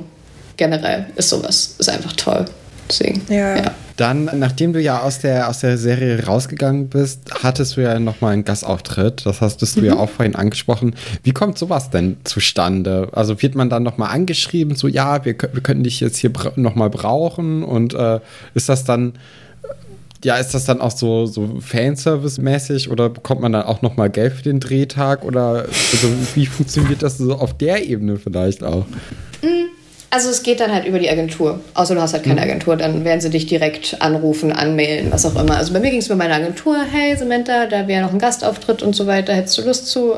Ja klar, war ja auch gerade mal so ein ein knappes Jahr so, nachdem ich aufgehört habe, war es so. Und ja, klar, ich hatte ja immer noch mit ganz vielen Leuten Kontakt und war auch öfter mal am Set so einfach. Das habe ich schon gemacht, um einfach mal alle zu sehen. Weißt du, weil wenn irgendwie so drei Jahre, eigentlich fast täglich du die Leute siehst, irgendwie so, dann hast du natürlich auch irgendwie so ein bisschen Heimweh dann und dann fährst du halt hin und du wirst auf jeden Fall für alles immer bezahlt. Okay. Da musst du dir keine Sorgen machen. Das ist also, das, ähm, sonst wäre das ja irgendwie auch gar nicht rechtens. Ne? Die können ja nicht einfach irgendwie, selbst die Komparsen wurden auch alle immer bezahlt und ähm, muss ja auch so sein, ehrlich gesagt. Also ist auch anstrengend. Also als Komparse, du hast die ganze Zeit nichts zu tun, sitzt da rum, kannst aber zwar essen und trinken und alles Mögliche, aber es muss so langweilig sein, einfach diese ganzen Stunden, die du da wartest und dann nur dahinter irgendwie sitzt und dann mal von da nach da gehst und so. Das wäre schon gemein, wenn das nicht entlohnt werden würde. Und ich habe auch Geld bekommen, auf jeden Fall. Also ich weiß gar nicht mehr, ob das, ich glaube, es war sogar mehr als sonst, weil du halt ja auch deine, je mehr du machst und je älter du wirst, desto mehr steigt ja auch deine Tagesgage, die du dann hast. Kommt natürlich auch auf Sender, ist von Sender zu Sender, von Produktion ja. zu Produktion unterschiedlich. Aber ich weiß gar nicht. Ich habe da auf jeden Fall ein bisschen mehr bekommen, als ich sonst pro Drehtag bekommen habe denke ich, glaube ich, irgendwie ehrlich gesagt. Ja, aber es war auf jeden Fall total cool und es war so schnell fertig. ich glaube, wir haben zwei Takes gebraucht und dann war ich durch. Ich kam oh, und war wieder fertig und konnte wieder gehen. ja, war lustig. War, vor allem war das das erste Mal, dass ich im, habe ich schon mal im Foyer gedreht gehabt davor? Nein, die haben nämlich diese dieses Set im Set dann praktisch aufgebaut, also was ja sozusagen diese Küche in Italien sein ah. sollte, wo ich da bin, äh, war direkt im Foyer. Hinter uns war die Treppe und so weiter. Dann halt, ja. Ich weiß, noch, ich weiß gar nicht, ich habe, glaube ich, im Schloss nur in der Schülerbar gedreht. Ich glaube, das war das Einzige. Und das war auch die Hühnerstory damals mit äh, Dennis Habedank und hieß sie Bohm, Silvia Bohm oder sowas. Oh Mann, die, mit der ich immer so viel gelacht habe. Christine Bohm, Christine Bohm. So heißt sie, genau. Ja, ich hoffe es. Ja, ja. Ich glaube, es war das einzige Mal, dass ich im Schloss gedreht habe. Hast du, also meinst du jetzt im Schloss, in dem im Schloss oder im Schloss Grunewald? Äh, nee, im Schloss Grunewald konntest du nicht drehen. Du konntest nur im Innenhof naja, sein. Da war ich ja auch. Dann so was du da eigentlich mal, weil das mhm. weiß ich jetzt gerade. Ja, doch. Doch, mit, der, mit diesem Puderzuckerherz, das wir da gemacht haben, wegen David und Zu. Okay, da ja, das habe ich gerade gar nicht so im Kopf. Es war doch diese Dreiecksgeschichte zwischen ja. David, Zu und Sarah. Und irgendwie haben wir ja da irgendwie falsches Spiel gemacht, um uns zu entschuldigen und die wieder zusammenzubringen, haben wir so ein riesen Puderzuckerherz, wo David und Zu in Love oder irgendwas drin stand. Und dann sind wir da am Schluss da lang und haben so Schubkarre-mäßig jemanden von uns da getragen und dann konnte der das essen irgendwie darum. Ich weiß ah, gar nicht mehr, okay, wer es war. Ja aber da, ja, das, das war, glaube ich, das einzige Mal. Ja. Hm. Ja, interessant. Ja. Wie, wie war denn so während der Zeit und vielleicht auch danach äh, der Austausch mit Fans oder generell? Wie, wie war das so mit, mit 12, 13 für dich, wenn du dann irgendwie vielleicht doch irgendwie erkannt worden bist auf, auf der Straße, auf der Schule, äh, irgendwie im Privaten? Und äh, dann ja auch im Internet hat das ja so langsam angefangen, ne? Ja, ähm, also damals, als, als ich mitgespielt habe, hattest du ja eigentlich so den, den Fankontakt so halt über Fanpost. Wir haben ziemlich viel mhm. Fanpost bekommen, fand ich auch total schön. War mir auch immer wichtig, da wirklich zurückzuschreiben. Auch meine Mutter war da immer hinterher. Samantha, hier liegt noch Post. Beantworte ich schick ab. okay. Und ich weiß auch noch, mein erster Fanbrief kam von einem Mädchen, die hieß Mona. Mona Jasmin, genau. Und mit der habe ich fast die ganze Zeit über so eine Art Brieffreundschaft dann auch entwickelt. Irgendwie, die hat mir auch zum Geburtstag so ein, so ein, so ein Tuch selbst gemacht, Seidenmalerei, Technik und da stand dann mein Name drauf und so ganz süß, richtig niedlich. Ähm, ich hatte richtig, richtig tolle Briefe. Die Leute haben sich so viel Mühe gegeben, wirklich so richtig schön verziert und was sie immer alles reingemacht haben und das war schon schön. Es waren natürlich auch manchmal ein paar Briefe von so ein paar älteren Männern dabei, die da so ein bisschen komisch waren, aber ja, alles in allem war das natürlich eine schöne Erfahrung, also zu wissen, ey, da schreibt dir jemand und will ein Autogramm von dir, oh mein Gott. Das war schon echt irrsinnig. Und dann Autogrammstunden waren halt auch immer. Ich dachte eigentlich immer bei jeder Autogrammstunde irgendwie, da kommt doch keiner. Warum sollte denn da jetzt jemand kommen? Warum? Ja. Und dann waren immer so viele Leute da und ich denke so, ist noch irgendwer hier oder für wen seid ihr denn? Und dann hm, irgendwie so, die kommen dann und dann, ja, hier für und ja, hier und können wir ein Foto machen und alle. Geil klar. Vor allem, weil du ja selbst in so einem Alter bist, wo du dann halt irgendjemand toll findest und mit dem gern ein Foto machen würdest oder ein Autogramm hättest. Das war halt schon immer echt surreal. Aber es war eine richtig schöne Erfahrung. Also es sind schöne Erinnerungen und auch irgendwie man irgendwie auf der Straße oder so erkannt wurde. Was damals zu der Zeit, wo ich mitgespielt habe, in Berlin nicht so häufig war, ich glaube einfach, entweder haben die Berliner Kids das nicht zugegeben, dass sie es gucken, weil komischerweise wusste immer jeder, ich bin viel umgezogen und in jeder Schule, ich war, wusste jeder, was ich gemacht habe, irgendwie komischerweise. Aber ich glaube, es war immer so dieser Coolness-Faktor, dass viele gesagt haben, ja, Einstein, mh. Erst aber privat haben sie es halt dann doch geguckt und wussten halt, was abgeht. Deswegen irgendwie, es hat immer nicht so viel Sinn gemacht. Aber überall sonst, wenn man irgendwo außerhalb von Berlin war, wurde man schon echt auch angesprochen und auch ähm, speziell nachdem ich überhaupt nicht mehr mitgespielt habe, wurde ich extrem viel angesprochen. Extrem, auch die das, das passiert heute sogar noch und das finde ich echt äh, sonderbar. Da denke ich mir auch so, habe ich mich gar nicht verändert? Sehe ich etwa immer noch so aus? Weil manchmal du denkst halt so, hallo, ich bin 32 und das ist ja jetzt echt ein ganzes Weilchen, so die Hälfte meines Lebens her. Und, aber es ist süß. Du siehst halt auch, das war immer früher ganz niedlich, wenn du halt irgendwie unterwegs warst, irgendwo einkaufen, so irgendwie vielleicht Potsdam Sterncenter ist so ein riesen ähm, Einkaufszentrum da, dann läufst du da durch und ich habe das immer so gar nicht mitgekriegt und dann siehst du da so eine Gruppe, die da steht und dich angucken und so, ist sie das? Das ist sie doch, das ist sie, da ist sie nicht und so weiter und du und dann immer guckst du sie an und dann so, oh Gott.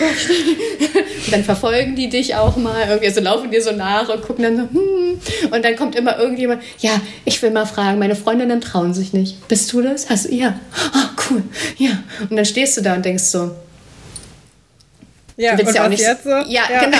Du willst ja auch nicht sagen, wollt ihr ein Autogramm haben, weil das hört sich ja irgendwie noch dummer an. Wenn du das von dir selbst aus sagst, oder wollt ihr ein Foto haben oder irgendwas, dann stehst du da und, und dann sagst du, ja, na dann, schönen Tag euch noch. Oder so irgendwie so nach den paar Sekunden, wieso gehst du dann halt? Und viele kamen dann halt so, kannst du mir irgendwie was unterschreiben oder so? Ja, klar, kein Problem.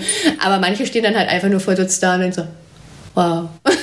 Und du denkst dir so, hm, das ist schon echt ulkig. Also ein komisches Gefühl. Das ist, ist schon richtig cool auf einer Seite, aber auf der anderen Seite ist es auch einfach total strange irgendwie. Ja. Also, also nicht, nicht in dem Sinne, dass es irgendwie, dass die Leute irgendwie komisch sind, so meine ich es nicht, aber so für einen selbst irgendwie, dass du, das ist äh, merkwürdige Situation, aber auch cool irgendwie. Ja, und im Studium wurde ich auch an meinem ersten Tag gleich Oh, wow. Und das will man doch wahrscheinlich gar nicht, oder? Dass du so hm. denkst, hm, jetzt kann ich hier nicht mal ich sein, sondern ich werde direkt so in so eine, ja, ich weiß es nicht. Aber kann ja auch sein, dass du dich gefreut hast. Ich, keine Ahnung. Ich weiß nicht, also ich freue mich eigentlich immer darüber, aber manchmal ist es halt so, keine Ahnung, es kommt auch auf die Situation an, wie es passiert, aber eigentlich freue ich mich immer, wenn mich da jemand irgendwie, weil irgendwo ist es ja auch ein super Kompliment einfach, muss man einfach ehrlich mal sagen. Ich weiß noch, dass, also 2017 habe ich mein Studium angefangen und da erster Tag wirklich, und das ist halt auch beim Studium ist es ja auch vom Alter, vom Alter her so durchmischt und ich glaube, die Mädels, die mich da erkannt haben, waren auch gerade mal so Anfang 20, vielleicht auch 19, 20, 21 und so und dann irgendwann kam halt die Frage, du, sag mal, bist du, und dann stellt man sich ja auch vor, dann hören sie den Namen und so, oh Gott, dann wissen, oh Gott, und dann, so, hm, dann so, so angetippt von hinten. Samantha, ja, dürfen wir dich mal was fragen? Klar. Und ich denke, du denkst halt an alles, aber nicht daran dann, ne? Und dann hast du, du hast bei Schloss Einstein früher mitgespielt, oder? So, ja, cool. Und ich so dann, ja. Und drehe mich wieder um, weil der Dozent ja auch spricht. Und dann so, können wir dich nachher dazu mal was fragen? Ich so, ja. Und dann kommt halt immer so die Frage. Dann kommt halt immer diese Frage und du weißt halt gar nicht, was du da, was die Leute sich erwarten davon. Die fragen dann immer, wie war's denn? Gut. Und dann denkst du halt so, was erwarten, was soll ich denn jetzt, ähm, wenn die immer dieses, das ist so, das ist so, so eine große Frage, irgendwie, wie war's denn? Was sagst du denn da? Ja, super. Und dann weißt du, so, ne, so dieses, so, du hast halt, ja, ja, wenn dann noch wer kommt, dann kannst du natürlich dazu was sagen. Aber manchmal erwarten dann die Leute, glaube ich, habe ich irgendwie das Gefühl, dass du da jetzt anfängst auszuholen. Mann, das war so toll, mein erster Drehtag war so und so. Boah, da war ich total krank, hab aber voll durchgezogen. Den mochte ich gar nicht, die war doof. weißt du, das ist halt. Ja, vor allem war das ja nicht nur ein Tag, ne? Du machst das ja jahrelang. So, wie, das ist wie wenn dich jemand fragt, ja, wie war die Schule oder so. Und denkst ja. du, naja, das, das ist so, ja. Kommt auf die Woche an. So, ja. manche Sachen waren besser als andere. Ja, total. Also es, äh, was aber immer ein bisschen unangenehm war, war, wenn du irgendwie feiern warst und im Club angesprochen wurdest. Ich kenne dich von irgendwoher. Ich so, ja, ich kenne dich nicht. Das ist so irgendwie so, so völlig so, bisher auch irgendwie so, denkst du so, ist das blöde anmachen oder was willst du? Nee, ich kenne dich von irgendwoher. Und dann so, ja, aber ich kenne dich nicht. Und dann, die wissen genau, aber die trauen sich mir, die denken dann, dass du es selbst sagst. Weil warum soll ich denn da in dem Moment dran denken, dass er mich vielleicht aus dem Fernsehen oder irgendwo kennt? Ne? Ich meine, ja, daran ja. denkst du halt nicht. Ähm, Berlin ist ja auch ein Dorf, irgendwie sagt man so schön. Ist ja bei jeder größeren Stadt auch so irgendwie. Du siehst halt immer irgendwie irgendjemand und kannst auch nicht immer jeden zuordnen. Und dann so, du hast doch, hast du nicht mal da und da mitgespielt? Ja. Oh, cool. Und wie war das? Du ja, gut. Das irgendwie so, wenn man mich explizit was fragt und so weiter, also wirklich so, dann lasse ich das auch zu einem Gespräch kommen. Ich, ich, ich denke ja gerne an die Zeit zurück, aber wenn halt wirklich nur kommt wie so, boah, wie war das? Und ich so, ja, gut. Es ist halt irgendwie, dann frag mich und dann kann ich dir auch explizit, also auf da, auf das genau irgendwie eine Antwort geben, ja. Aber es ist schon ulkig, dass man so erkannt wird, ehrlich gesagt. Aber schön. Nach wie vor. Ich habe auch das Gefühl, ich weiß nicht, ob ich da falsch liege, aber ich habe das Gefühl, so in den letzten paar Jahren ist auch so eine Retrowelle wieder gekommen. Also es gab ja diese Reunion, die ihr gemacht habt. Es gab jetzt, du warst äh, bei diesem Wisst ihr noch Kanal auch. Und ich habe das Gefühl, die Leute interessieren sich jetzt wieder so ein bisschen dafür. Die sind, ich denke, die sind alle so alt wie wir ungefähr, also wie Stefan und ich oder halt noch ein bisschen älter oder noch ein bisschen jünger so. Aber ich habe das Gefühl, wir sind so jetzt die Generation, die so ein bisschen ihre Kindheit wieder so ein bisschen Revue passieren lässt, weil man ja jetzt auch richtig erwachsen wird und so. Hast du auch das Gefühl, dass es dann wieder so ein bisschen mehr wird und dass so sich irgendwie diese Schnittstellen nochmal häufen? Oder ist es nur mein subjektives Gefühl, weil ich seit einem Jahr einen Podcast mache, der monothematisch sich einfach nur noch mit einem Thema beschäftigt? Ja, ja, zu allem, was du gesagt hast.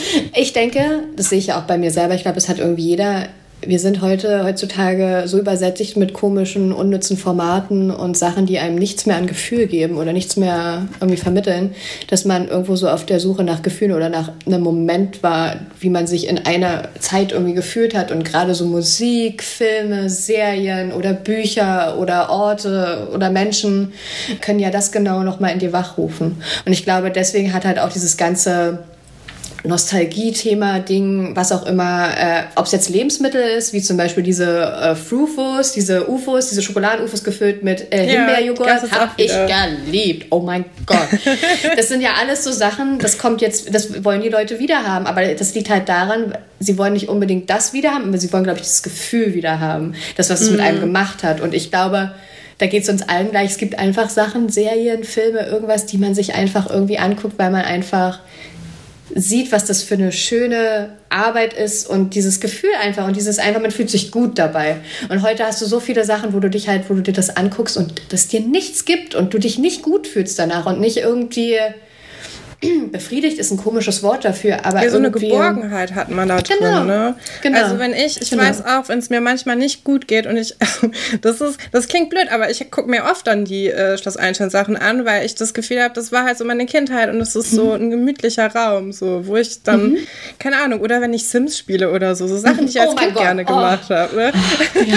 so, und oh dann habe ich das Gefühl, das ist gerade alles in Ordnung, weil es ist alles so wie früher. Und ich kann mit meinem Bruder darüber sprechen. Das ist ja nochmal irgendwie schöner, weil Schön. ich das noch mit jemandem teilen kann, der das genau versteht und der auch genau, also da müssen wir auch beim Podcast oft aufpassen, dass wir da nicht in so Insider uns dann so ein bisschen verwursteln. weil Stefan und ich können natürlich auch ganz anders drüber sprechen, wenn ihr jetzt nicht äh, das aufzeichnen, mhm. weil wir so viel damit verbinden, weil wir halt sommerlang eigentlich nichts anderes gemacht haben, als das Einstein zu gucken und dabei Sims zu spielen. Also wir haben das oft auch gleichzeitig gemacht. Oh, das, äh, wie cool. Oh, Sims war ganz große Liebe. Ich habe vor ein paar Jahren habe ich mir das mal für einen Rechner runtergeladen, Sims 4 oder was es mittlerweile ist. Ja, das ist nicht gut. Sims nee. 4 gibt einem gar nicht zurück. Nee. Nee, aber wenn ich so denke, so 98 habe ich mir Sims 1 geholt. 98, 99, so in dem Dreh. Boah, es hat ja immer ewig gedauert, dass du ähm, mit deinem Windows XP oder 98, was du da noch hattest. 98, genau. ja.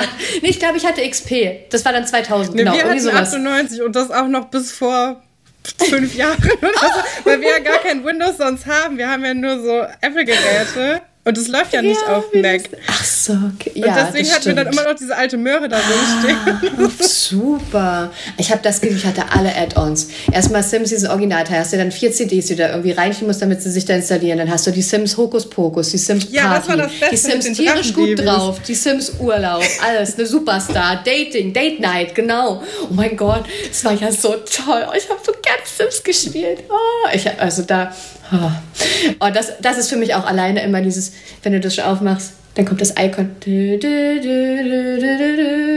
so, dann klickst du auf deine, ob du 800 mal 1000 willst. Das ist ja so geil. Oh, Sims. Mm. Ich habe gestern, nee, vorgestern, ich habe noch mein, wo wir beim Nostalgie-Thema sind, ich habe mit sie zu meinem siebten Geburtstag ein N64 bekommen. Und vorgestern war es wieder so weit, dass ich gespielt habe.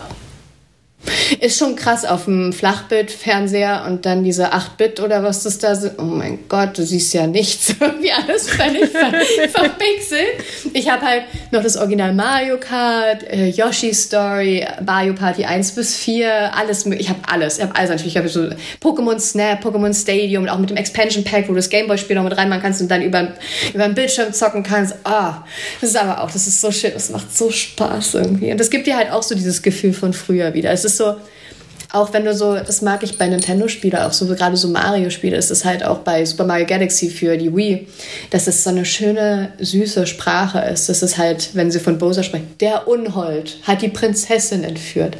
Es ist so einfach und es ist so schön und es gibt nichts, es, es gibt schon gut und böse, aber es ist halt nicht so dieses so aggressiv und so, sondern du kannst so in die Welt eintauchen und kannst das ganz entspannt genießen oder irgendwie, ne, es ist so das ist auch das, was die Leute suchen in diesen alten Serien und so. Weil da hat auch alles äh, funktioniert ohne diese ganzen Kraftausdrücke, ohne so viel Gewalt, ohne ne? Mord, Totschlag und sowas alles.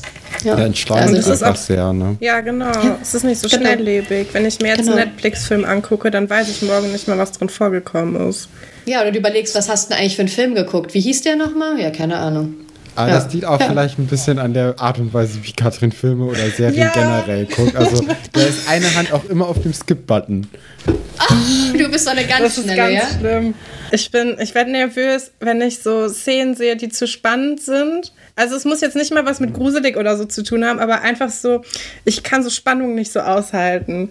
Kenn ich. Oder auch wenn Leute dann zusammenkommen oder so, das skippe ich dann. Ich weiß es dann ja nachher irgendwie aus dem Kontext, dass das jetzt geklappt hat, aber ich kann das nicht. Ähm, das ist ganz schlimm für mich. Also ich bin ich, mit den meisten Filmen in 20 Minuten durch, weil ich einfach ah. nur so, ja, ja, das ist ganz furchtbar.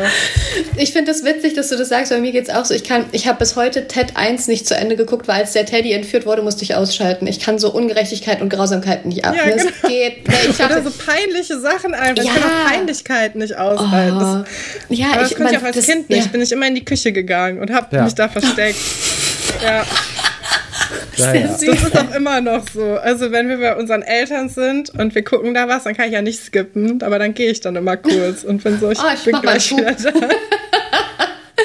Sehr geil. Nee, aber das kann ich voll nachvollziehen. Bei manchen Sachen ist es halt einfach so, weil es auch so unangenehm ist und so irgendwie man so denkt, so, oh nee, diese Ungerechtigkeit, da bin, ist ja auch immer bei diesen ganzen Animationsfilmen, die sind ja alle schön. Aber du hast ja immer diese Story oder irgendeine Message, die ja dann übermittelt werden soll. Und wenn dann wieder anfängt, dann, dann ist der da alleine, wird ausgesetzt, der Hund oder so. Oh Gott, nein, ich kann nicht, kann ich nicht sehen. Können wir ein bisschen vorspulen, damit ich einfach, ja, ja, kann ich voll nachvollziehen, voll lustig. Oder auch wenn du irgendwelche komischen Horrorfilme oder irgendwas guckst, da gibt es ja heutzutage so viel komisches Zeug.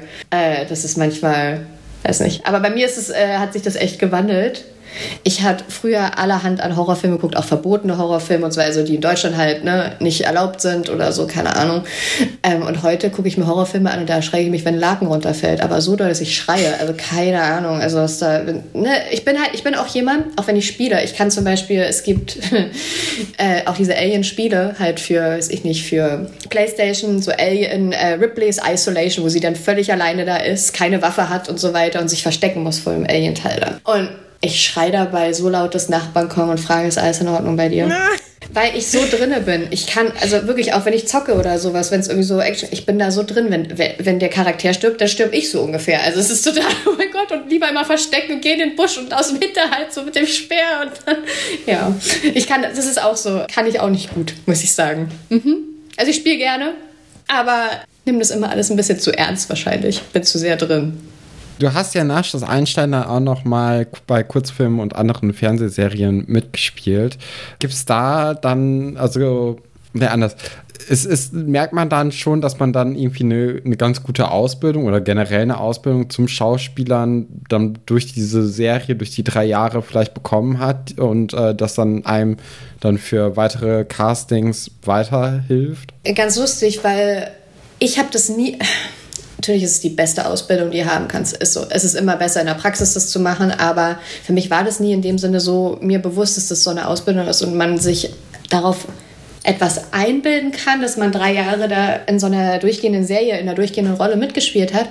Das habe ich so nie für mich gesehen, bis ich dann irgendwie mit Agenten gesprochen habe, wenn ich so Agenturen gewechselt habe und so weiter oder beim Casting war oder mit irgendjemandem mich unterhalte. Mensch, Wahnsinn. Oder auch anderen Schauspielern, wenn du so irgendwie am Set von irgendwo anders bist und die dich fragen, was hast du so gemacht? Ja, ich habe drei Jahre da mitgespielt. Die so, wow, drei Jahre und so weiter. Ja, voll heftig und so weiter. Da hast du ja, hast du ja alles, du weißt ja alles und so weiter. Ich immer so, äh, nein, eigentlich nicht. So kommt es mir auf jeden Fall nicht vor. Und es war immer etwas, was man ich weiß nicht, warum ich das so klein geredet habe, aber weil es für mich halt in dem Sinne, ich habe richtig viel gelernt. Alles, was ich kann, habe ich da gelernt, was Schauspielerei angeht, definitiv. Aber man sieht es selbst gar nicht so. Und das mhm. ist total erstaunlich, weil du hast halt auch, das gibt dir auch Vorteile, wenn du irgendwo so lange mitgespielt hast dass halt auch viele beim Casting sagen, ah, das weißt du ja eh und so weiter. Und da brauchen wir wahrscheinlich gar nicht casten oder irgendwie sowas. Es gibt halt auch. Es gab halt auch Rollen, die mir einfach so gegeben wurden. Aber das war mir immer nicht so bewusst, obwohl ich dann eigentlich auch mal drüber, auch mal halt Stopp gemacht Eigentlich ist das eine total große Sache.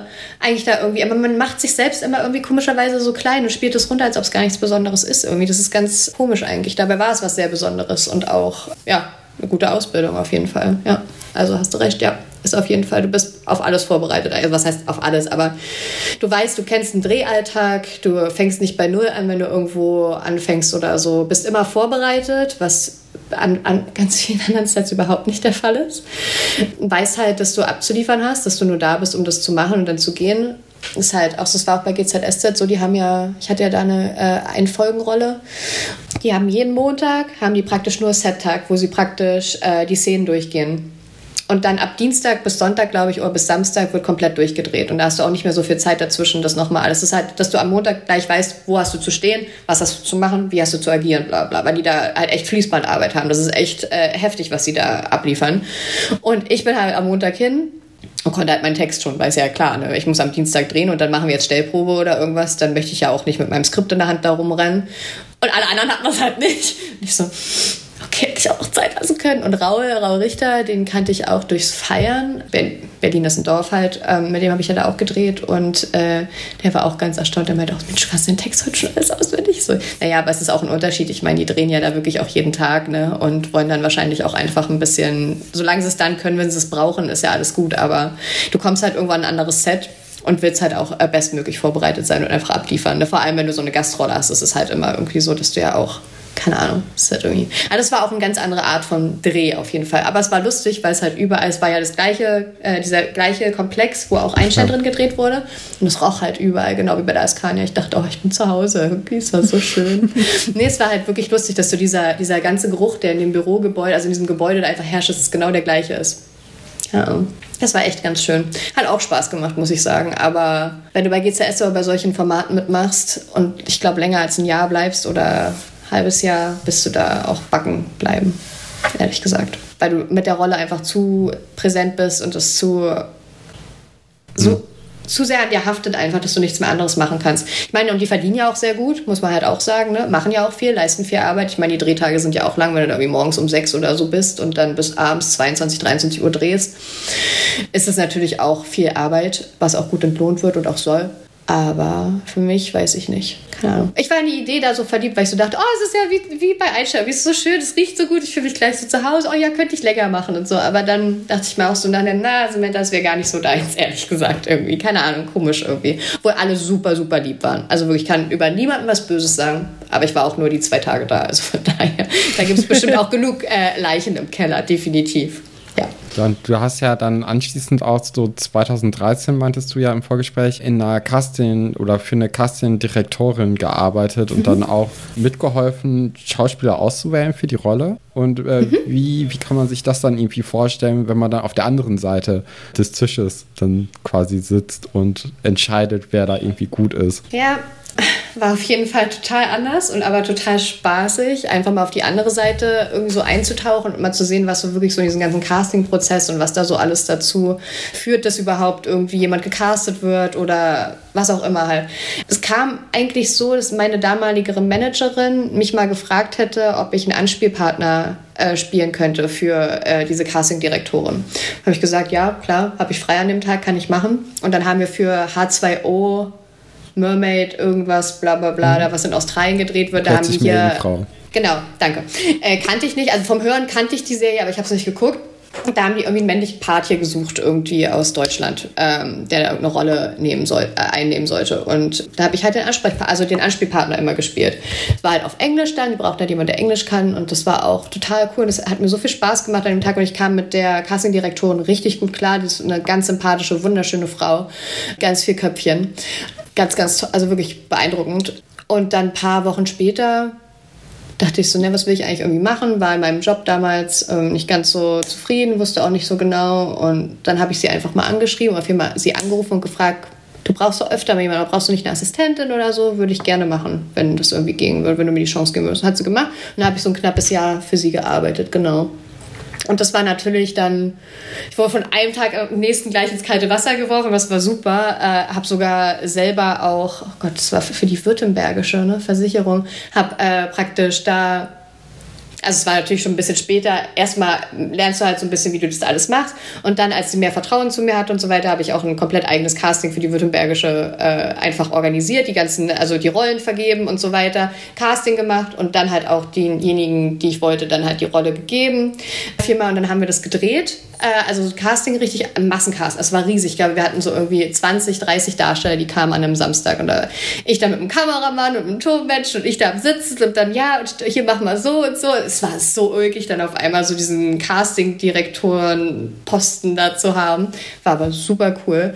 Und das ist halt auch so das Schöne so beim Film und alles, ähm, was so, so ringsherum ist. Es ist immer entspannt. Du bist immer sofort beim Du. Du bist irgendwie, es gibt natürlich viel Missgunst, Neid und sowas auch, aber das siehst du halt so vorne rum nicht und die meisten Menschen sind eigentlich ziemlich entspannt und das ist ein schönes Umfeld, um zu arbeiten und kreativ zu arbeiten vor allem. Und weil halt auch niemand da ist, der dich da irgendwie nicht auslacht oder irgendwie komisch anguckt, wenn du irgendeine Idee hast. Und du kannst sagen, mach's doch lieber so und so oder weißt ne, einfach und als Schauspieler ist das ja auch eine schöne Gabe, einfach zu sagen oder einfach machen zu können. Einfach machen. Das ist halt immer so dieses nicht drüber nachdenken, wenn dir einer sagt, jetzt äh, reagier so, mach einfach. Und das war richtig spannend, auf der Seite zu sein. Wir haben super viele Castings gehabt, super viele Castings organisiert, dann auch äh, zu sehen, wenn ich jemanden vorgeschlagen habe, wo ich halt das Drehbuch kannte und wusste, wie die Rolle sein soll, und dann zu sehen, dass diese Person auch genommen wird, war super, super, super spannend. Ähm, hat super Spaß gemacht, war auch schön mit den Regisseuren zu arbeiten. Ja, hat, also es war super anstrengend auch, aber es hat einfach nur Spaß gemacht, muss ich sagen. Also es war echt cool, auch wenn du da alles so kennenlernst und so weiter und wenn du so von du hast ja von manchen Leuten auch ein gewisses Bild im Kopf, irgendwie wie die so sind, wenn du sie so irgendwie so siehst, das ist halt so dieser Fehler, ne? Äh, dass man da so ähm, nicht unvoreingenommen ist bei vielen Sachen und dann einfach merkst, dass sie super entspannt, super nett, super sympathisch sind und da auch echt gut abliefern. Das ist echt, also ich will da auch nicht in den Schuhen stecken, dass ich da entscheiden müsste, wer das da machen muss immer. Also ich glaube, es ist schon super, super schwierig. Also war aber auf jeden Fall, wie gesagt, eine richtig coole Erfahrung. Ich weiß gar nicht, was, was kann man dazu erzählen? Habt ihr dazu irgendeine spezielle Frage? Weil mir, mir flutet gerade der Kopf mit ganz vielen Sachen, was da war und ich habe ja, wie war's? Wie war's einfach? wie war's? Ja. Clever, Gut. Stefan. Gut. Was waren? Ähm, wir haben zum Beispiel auch ein Casting gemacht mit einem, der die Rolle, äh, der die, der ist der Synchronsprecher von Loki aus dem Marvel-Universum. Äh, Thors äh, Stief, nee, Thors Halbbruder, naja, nicht ganz, aber Adoptivbruder. Nee, Adoptivbruder. Ja, Ado ah, stimmt. Mhm. War doch irgendwie so, ne? Er ist, er ist doch aus dieser anderen, ja, aus der, genau, er ist doch dieses Blaue mit den gelben Augen. Daher stammt er doch ab, die so eisig sind, genau. Ja, sorry, so merke ich mir das. genau, der wollte dann halt äh, gerne mal seine, einfach mal als Schauspieler versuchen, aber es war total ulkig, irgendwie so seine Stimme zu hören und du hast halt die ganze Zeit so, du kannst es gar nicht so trennen. Das ist super schwierig. Ja, ich glaube, das ist auch super schwierig, wenn du Synchronsprecher bist. Äh, und dann, ich meine, viele machen das ja. Es gibt ja auch einen, der hat bei GZSZ mitgespielt damals, ganz lange her. Und der macht alles Mögliche an Synchron. Ne? Alles. Du hörst den in jeder Doku, du hörst den als jeden Bösewicht irgendwie in jedem Film. Super tolle, prägnante Stimme. Richtig, richtig cool. Aber der macht halt auch schauspieltechnisch, glaube ich, gar nichts mehr, weil du halt, ich glaube, bei den Massen an Stimmen und so weiter hast du halt irgendwann einfach ist schon, ich weiß nicht, ist schon, aber synchron muss auch total toll sein. Mein bester Freund damals, der 10. Klasse, der hat den äh, Trunks bei Dragon Ball Z gesprochen. Und wenn der angefangen hat, so zu reden wie der, das ist so lustig. Das ist, so, das ist auch so ein richtiges Können. Ne? Dass die Leute, die reden ja normalerweise ganz normal. Du hörst vielleicht so ein bisschen, hm, irgendwoher kommt mir die Stimme bekannt vor. Und wenn sie dann so mhm. richtig so von einer Sekunde schalten die so um und sind in der Runde, ich so, wow, krass. Nee, es ist echt, also synchron finde ich auch richtig spannend und richtig toll. Das muss auch super anstrengend sein. Und das ist, glaube ich, sehr, sehr viel Arbeit, aber auch bestimmt total spannend irgendwie. Aber irgendwie auch schade, weil die meisten Synchronsprecher sich wohl die Sachen, gerade so auch so der, der Bruce Willis spielt und so, äh, spricht viermal, der guckt sich halt die Filme und so nicht an und so weiter, weil er sich selbst nicht hören kann. Ja. Das ist halt, sowas ist ja, schade. Klar, das ist dann immer doof, ne? ja, mal überlegt mal, ich meine, so stirb langsam ist ja nun mal echt, oder weiß ich nicht, Indiana Jones oder irgendwie sowas, diese ganzen Eposse an Filmen das ist der Witz ja gar nicht wegdenken. Ne? Es ist ja so gut und dann kannst du es nicht gucken, weil du selbst da irgendwie die Rolle sprichst. Oh, schade, ey. Da würde mir echt was fehlen im Leben. Also, ja. Also, es war gut. ja, ich würde sagen, wir haben eigentlich, wir sind eigentlich fast durch. Wir haben ja noch, wir spielen ja immer Zitate raten mit oh unseren Gästen. Und wir haben Zitate vorbereitet. Und wenn du Lust hast, dann kannst du mal raten, ob du das gesagt hast oder vielleicht jemand anderes. Wir haben extra welche rausgesucht, wo du auf jeden Fall anwesend warst, so in ah, den Szenen. Okay. Dass du okay. jetzt nichts raten musst, weil du hast ja auch selbst gesagt, du hast die Serie eigentlich gar nicht geguckt, sondern hast eher gespielt. Mhm. Das soll ja auch nicht unfair sein. Aber du spielst dann immer gegen den anderen quasi. Okay, ja. Mache ich mit. Steff, gerne. Stefan, willst du anfangen mit Vorlesen? Ja, kann ich gerne machen. Das allererste Zitat ist: Was machst du eigentlich hier? Antonia, warme Worte, als sie das erste Mal ihre Mutter in der Serie sieht. Oder Pino lädt seine Ex-Frau plus ihren Stiefsohn ein, aber für Sarah ist leider kein Platz auf der Hochzeit. Dann wird es ja nicht ich gewesen sein, sondern schon äh, Pino, ne? Oder? Was machst du eigentlich hier? Nee, warte mal, warte mal, warte mal, warte mal. Das hört sich aber auch nach Antonia an. Keine Ahnung, was machst du eigentlich hier? Ich, ich finde auch, es klingt eher wie was, was ja. Antonia sagen würde. Aber zu ihrer Mama. Doch, das habe ich zu ihr gesagt, oder? Ich, wir stehen da. Genau, und er brauchte die Heiratsurkunde, die Scheidungsurkunde oder was. Ich habe das gesagt. Ich stehe mit ihr am Stehtisch und sage, was machst du eigentlich hier, oder? War das nicht so? Ja, es war, es war genau so. Also äh, dein ah. erstes Aufeinandertreffen mit deiner Serienmutter war nicht so wirklich herzlich, sondern eher so ein bisschen vorwurfsvoll äh, bei der Hochzeit von Pino. Ich habe recht gehabt. Gut. Weiter. Äh, ich, wir, wir, machen das abwechselnd, ne? Genau, ja, wir machen das abwechselnd. Ich bleib mal beim Thema. Können Cousin und Cousine eigentlich heiraten? Ist das Zitat.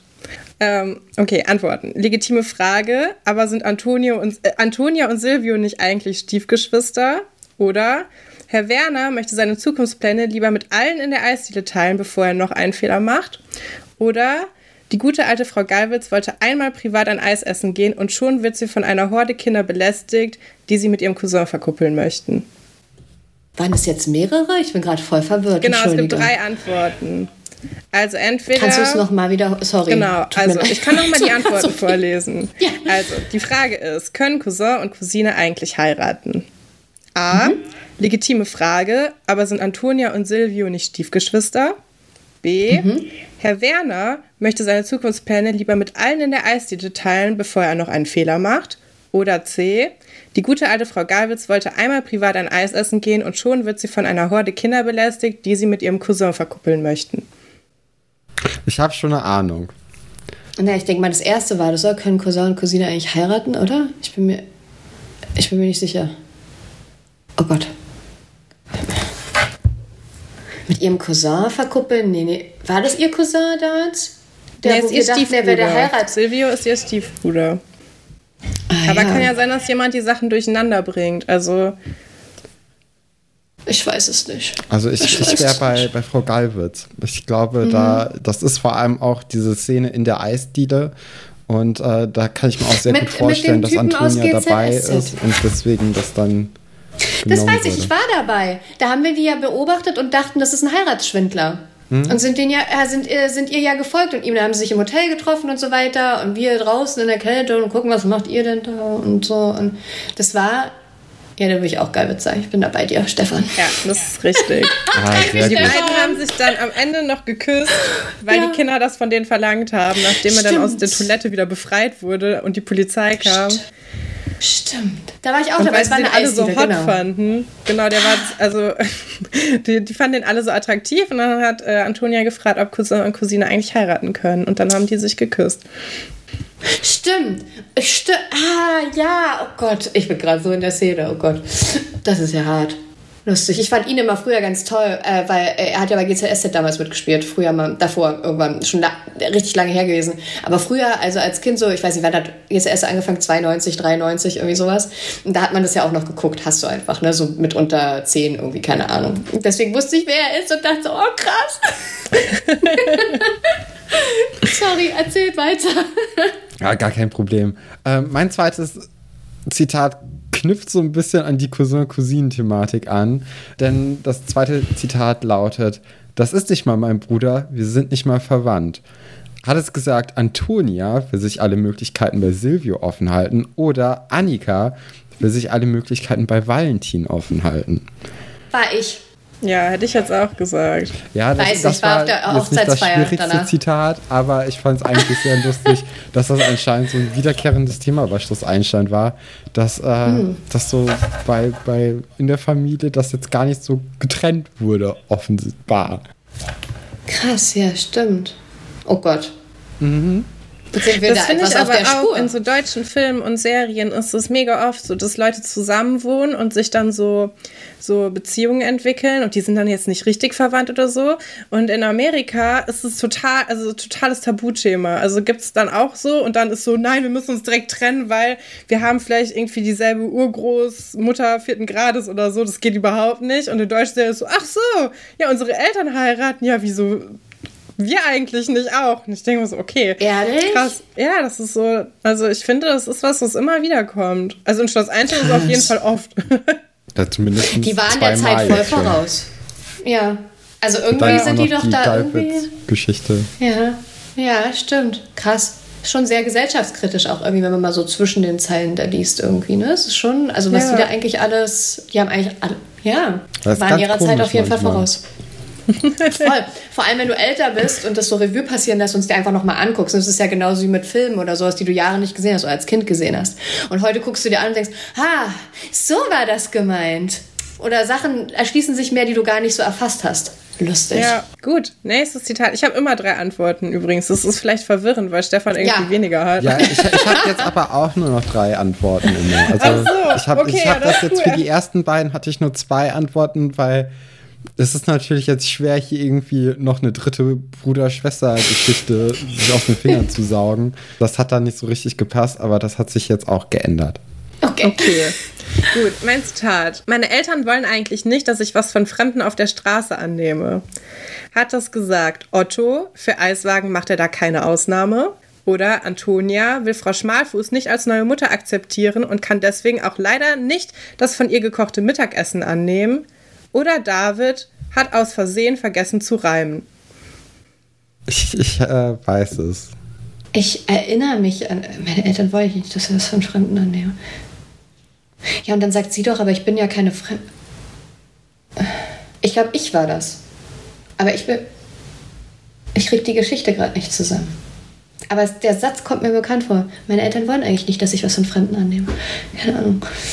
Äh, keine Ahnung, ich würde sagen, ich war es, aber ich bin mir auch nicht zu 100% sicher. Aber es hört sich nee, nach irgendwas an, was ich gesagt habe. Es, es, war, nee? äh, es war Otto. Ähm, mit dem, da war Pino nämlich noch nicht der Eisverkäufer in Seelitz, sondern hatte noch seinen Eistruck und oh ist durch die Gott, Gegend ja, gefahren. unsere Szene. Genau, ja, so wurde dann, das ah. erste Mal so wirklich vorgestellt jetzt, ich danke, jetzt habe ich auch die Szene im Kopf. Das war auch so, da hatten wir den ersten Außendreh, genau, da. Und da kam Papa, mit, also Pino mit seinem Wagen an und so, wollt ihr ein Eis haben? Ey, ciao, wollt ihr ein Eis haben? Ja, für mich bitte Erdbeere, sag ich, oder irgendwas, genau. keine Ahnung. Und dann, hey, wollt ihr auch eins? Ich darf echt. Genau, das war Otto, genau, ich darf echt nicht so fremd. Und dann stelle ich ihn vor, ist ja auch kein Fremd. Ja, genau, deswegen kam es nicht zusammen, aber es kam mir vor, als ob das irgendwas war, was ich auf jeden Fall irgendwo miterlebt habe. Okay, ja.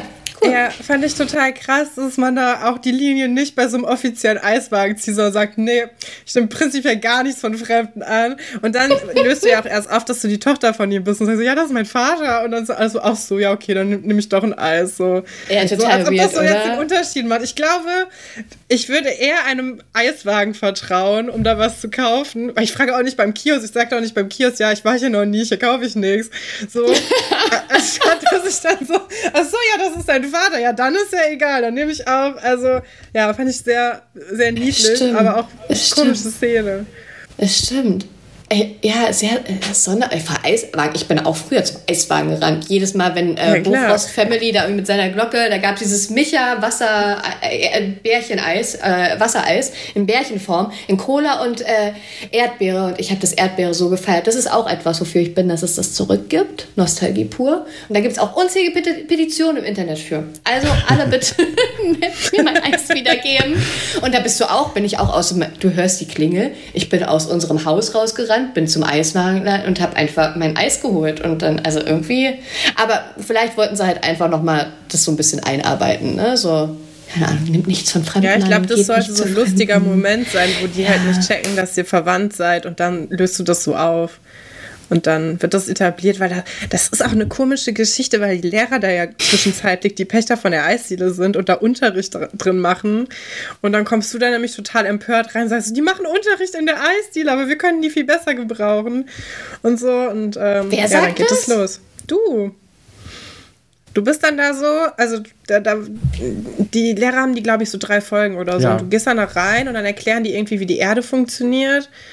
Und dann kommst du zu Pino und sagst so, ja, irgendwie machen die da Unterricht. Und dann sagt Pino, ja, das sind die Deutschen, die müssen immer irgendwie Das auch weiß ich. sowas da mit reinbringen. Ja, genau. Aber ich weiß nicht, dass ich da reingegangen bin und die mir das. Oh Gott, krass. Da habe ich gar kein Bild in, meiner, in meinem Kopf. Das ist ja, oh Gott, das ist ja crazy. Ich finde es aber erstaunlich, wie sehr du dich dann in diese Szenen noch so erinnern kannst. Also, Ich find das auch Ich könnte krass. mich nicht an Szenen von vor 16 Jahren erinnern, äh, wo ich, ich bin dann ein Elefant. So was gemacht habe oder was gesagt habe. Ja. Glaub mir, das ist Fluch und Segen zugleich. Äh, mein, mein Verlobter freut sich auch nicht immer. Äh, Du hast doch gesagt, dann und dann, um die und die Uhrzeit. Nein! ich weiß, ich, bei vielen Sachen. Ich bin äh, in Daten und in so, so Sachen erinnern und sowas bin ich unglaublich gut. Also da macht mir eigentlich so schnell keiner was vor, deswegen. Aber naja, ihr ja schon irgendwie. Aber es ist ja auch witzig, einfach mal Wir so haben uns ja auch darauf vorbereitet, jetzt explizit. Ne? Okay, ja. Was ist denn los? Sehe ich heute wieder so scheiße aus? Hat das gesagt Otto, selbstkritisch, weil Sarah nicht mit ihm tanzen will? David, seit er mit Zu zusammen ist, trägt er auch Batik? Oder Sarah hat Angst, wie David auf sie reagieren könnte? Aufmunternde Worte von Antonia wären da angebracht. Ich weiß es. Es war Otto und er, er stand halt, also Sarah, Rolle Sarah stand da und ich habe ihr gerade den Brautstrauß in die Hand gedrückt, genau, und bin mit Silvio zum Tanzen abgedreht, keine Ahnung. Und dann geht er auf sie zu und sagt, willst du tanzen, irgendwie sowas, ne? Und dann dreht sie sich um und, geht weg. Und was, dann sehe ich heute schon wieder so scheiße aus. Genau, ich weiß es noch. Ja, das war auf der Hochzeitsfeier in der Eisdiele. Ja. Das hätte ich nicht gewusst. Ich hätte jetzt gesagt, es ist Sarah oder so gewesen. Krass. Ja, ja. Ja, du hast recht, Antonia. Äh, ach, guck, jetzt komme ich auch schon. Jetzt geht's los. Oh Gott. Ah, je. Alles gut. Ja, tut mir leid. War zu viel jetzt, ne? Geflasht. Schön, dass man euch auch flashen kann. Das ist doch cool. Okay, mein letztes Zitat ist: Au, sag mal, spinnst du? Der ist bestimmt gebrochen. Sagte das David, der von Sue eine geboxt kriegt, weil er eigentlich mit Sarah zusammen ist. Oder Antonia zu Sarah, die mit ihrem Schuh ganz leicht ihren Fuß berührt, als die beiden sich wegen dem Seifenkistenrennen prügeln. Oder Pino will auf keinen Fall bei dieser Bernd das Brot-Sache mitmachen und stellt sich deshalb krank. Äh, ja, Seifenkistenfolg, äh, Seifenkistenthema, genau, äh, da haben wir gerangelt und dann habe ich ihr den Arm irgendwie und sie mir gegen den Fuß und so weiter. Das war ich, die es gesagt hat. Ah, Ich hätte auf David getippt, aber okay, ich sehe, Katrin nickt auch Ja, schon. Ja, nee, Und du hast Sam ist recht. auch sehr sicher. Dass, äh, Ja, und das ist einfach die leichteste Berührung, die jemals irgendwo stattgefunden hat. Also es ist wirklich, sie stupst so ganz leicht an den Fuß ran und die so, ah, jetzt ist er gebrochen, jetzt kann ich nie wieder irgendwie laufen oder so. Und denkst, naja, ja, es ist sehr, sehr lustig. Ja, mir ist dabei nur eingefallen, die Story mit äh, Lou, wo ich weggelaufen bin und in der Lagerhalle bin, wie ich da hinfalle. Oh, das war also fake, wenn man sich das mal anguckt. Das äh, geht mir nicht aus dem Kopf, das habe ich nämlich damals auch gesehen, weil ich die Story mit Lou so süß fand. Und ich so wirklich, das hat man irgendwie so ganz komisch gefilmt. Das sieht aus, als ob ich aus dem Stehen falle. Aber ich war so auf den Knien und so, ah! Und immer wieder, wenn du das anguckst, das, du merkst einfach, dass das so fake ist. Und ich so, Gott, was hast du denn da gemacht? Was hast du denn da gemacht? Und immer, ah! Ist so viel niemand. Vor allem im Fallen würdest du niemals schreien, eigentlich, oder? Wenn du irgendwie auf die Fresse fliegst. Also jetzt mal auf Deutsch. Nee, du, du erst stolperst danach, irgendwo, ne? dann, ja eben. Du schreist nicht in dem und dieses Ah! oh mein Gott. Ja. Ah! Und immer so ein ganz komischer Kampfschrei. Also, äh, oh, das ist mir heute noch peinlich, muss ich sagen, dass das so schlecht Ah, war. Da gibt es ganz andere Szenen. Wir hatten letztens haben wir die Szene gesehen, wo Juliane Brummund vom Baum fällt, weil sie ihre äh, Adoptivmutter irgendwie, äh, ihre echte Mutter sieht oder so, keine Ahnung. Auf jeden Fall fällt die vom Baum. Und der ist richtig hoch und also du siehst, die kippt einfach nur so nach hinten. So wird nie irgendjemand von irgendwas runterfallen, aber du merkst halt so, ja, okay, da drunter ist halt die Matte, ne? Die lässt sich jetzt einfach so auf die Matte fallen, dass sie sich nicht verletzt. Aber es, es sieht so unecht aus, aber es ist so lustig, weil sie einfach so, als ob sie erschossen würde, einfach so plonk. so richtig so, zack.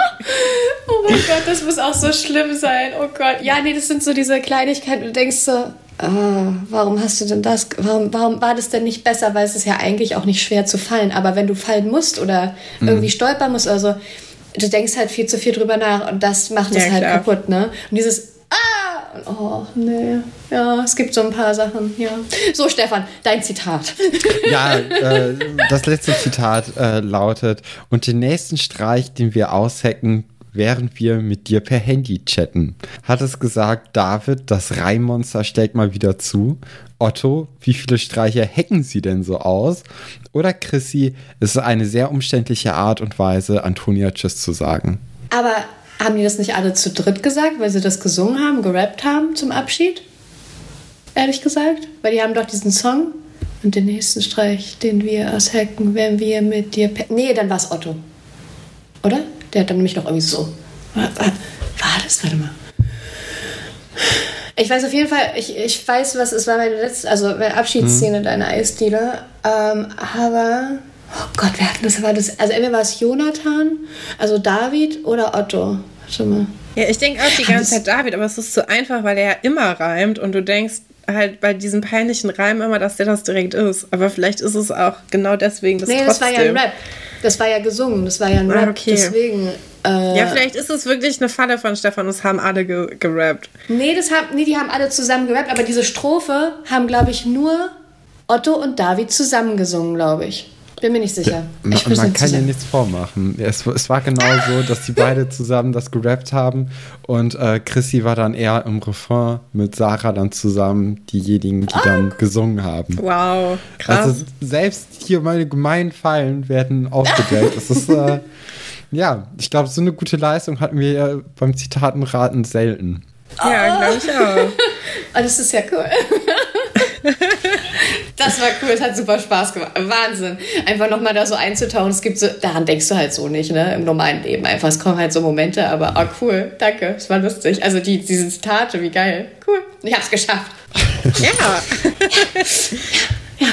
Ja, und ja. dann äh, würde ich auch sagen, das war's mit unserer, mit unserer Gastfolge hier mit dir, Sam. Es hat sehr, sehr, sehr viel Spaß gemacht. Es ist, glaube ich, eine äh, sehr gute Folge geworden. Wir haben uns sehr gefreut, dass du erstmal zugesagt hast und dann aber auch jetzt hier mit uns ja die ganze Folge aufgenommen hast. Vielen Dank. Sehr, sehr gerne. Es hat mir richtig viel Spaß gemacht. Danke, dass ihr an mich gedacht habt und äh, hat super viel Spaß gemacht. So kann doch der Samstag immer starten, oder? Meiner Meinung nach. Das war doch einfach. Ja, nee, war schön. Also wirklich. Ja, und wenn euch unsere Folge gefallen hat, dann könnt ihr natürlich auch unsere normalen, regulären Folgen gerne anhören und uns abonnieren, überall, wo ihr diesen Podcast hört oder auch, ähm, wenn ihr uns zum Beispiel auf YouTube guckt, äh, könnt ihr das natürlich auch auf Spotify, Apple Podcasts oder auf sonstigen Podcast-Plattformen anhören. Wir verabschieden uns jetzt erstmal in eine Sommerpause. Die geht dann wahrscheinlich in den September hinein und melden uns dann wieder zurück. Bis dahin, tschüss.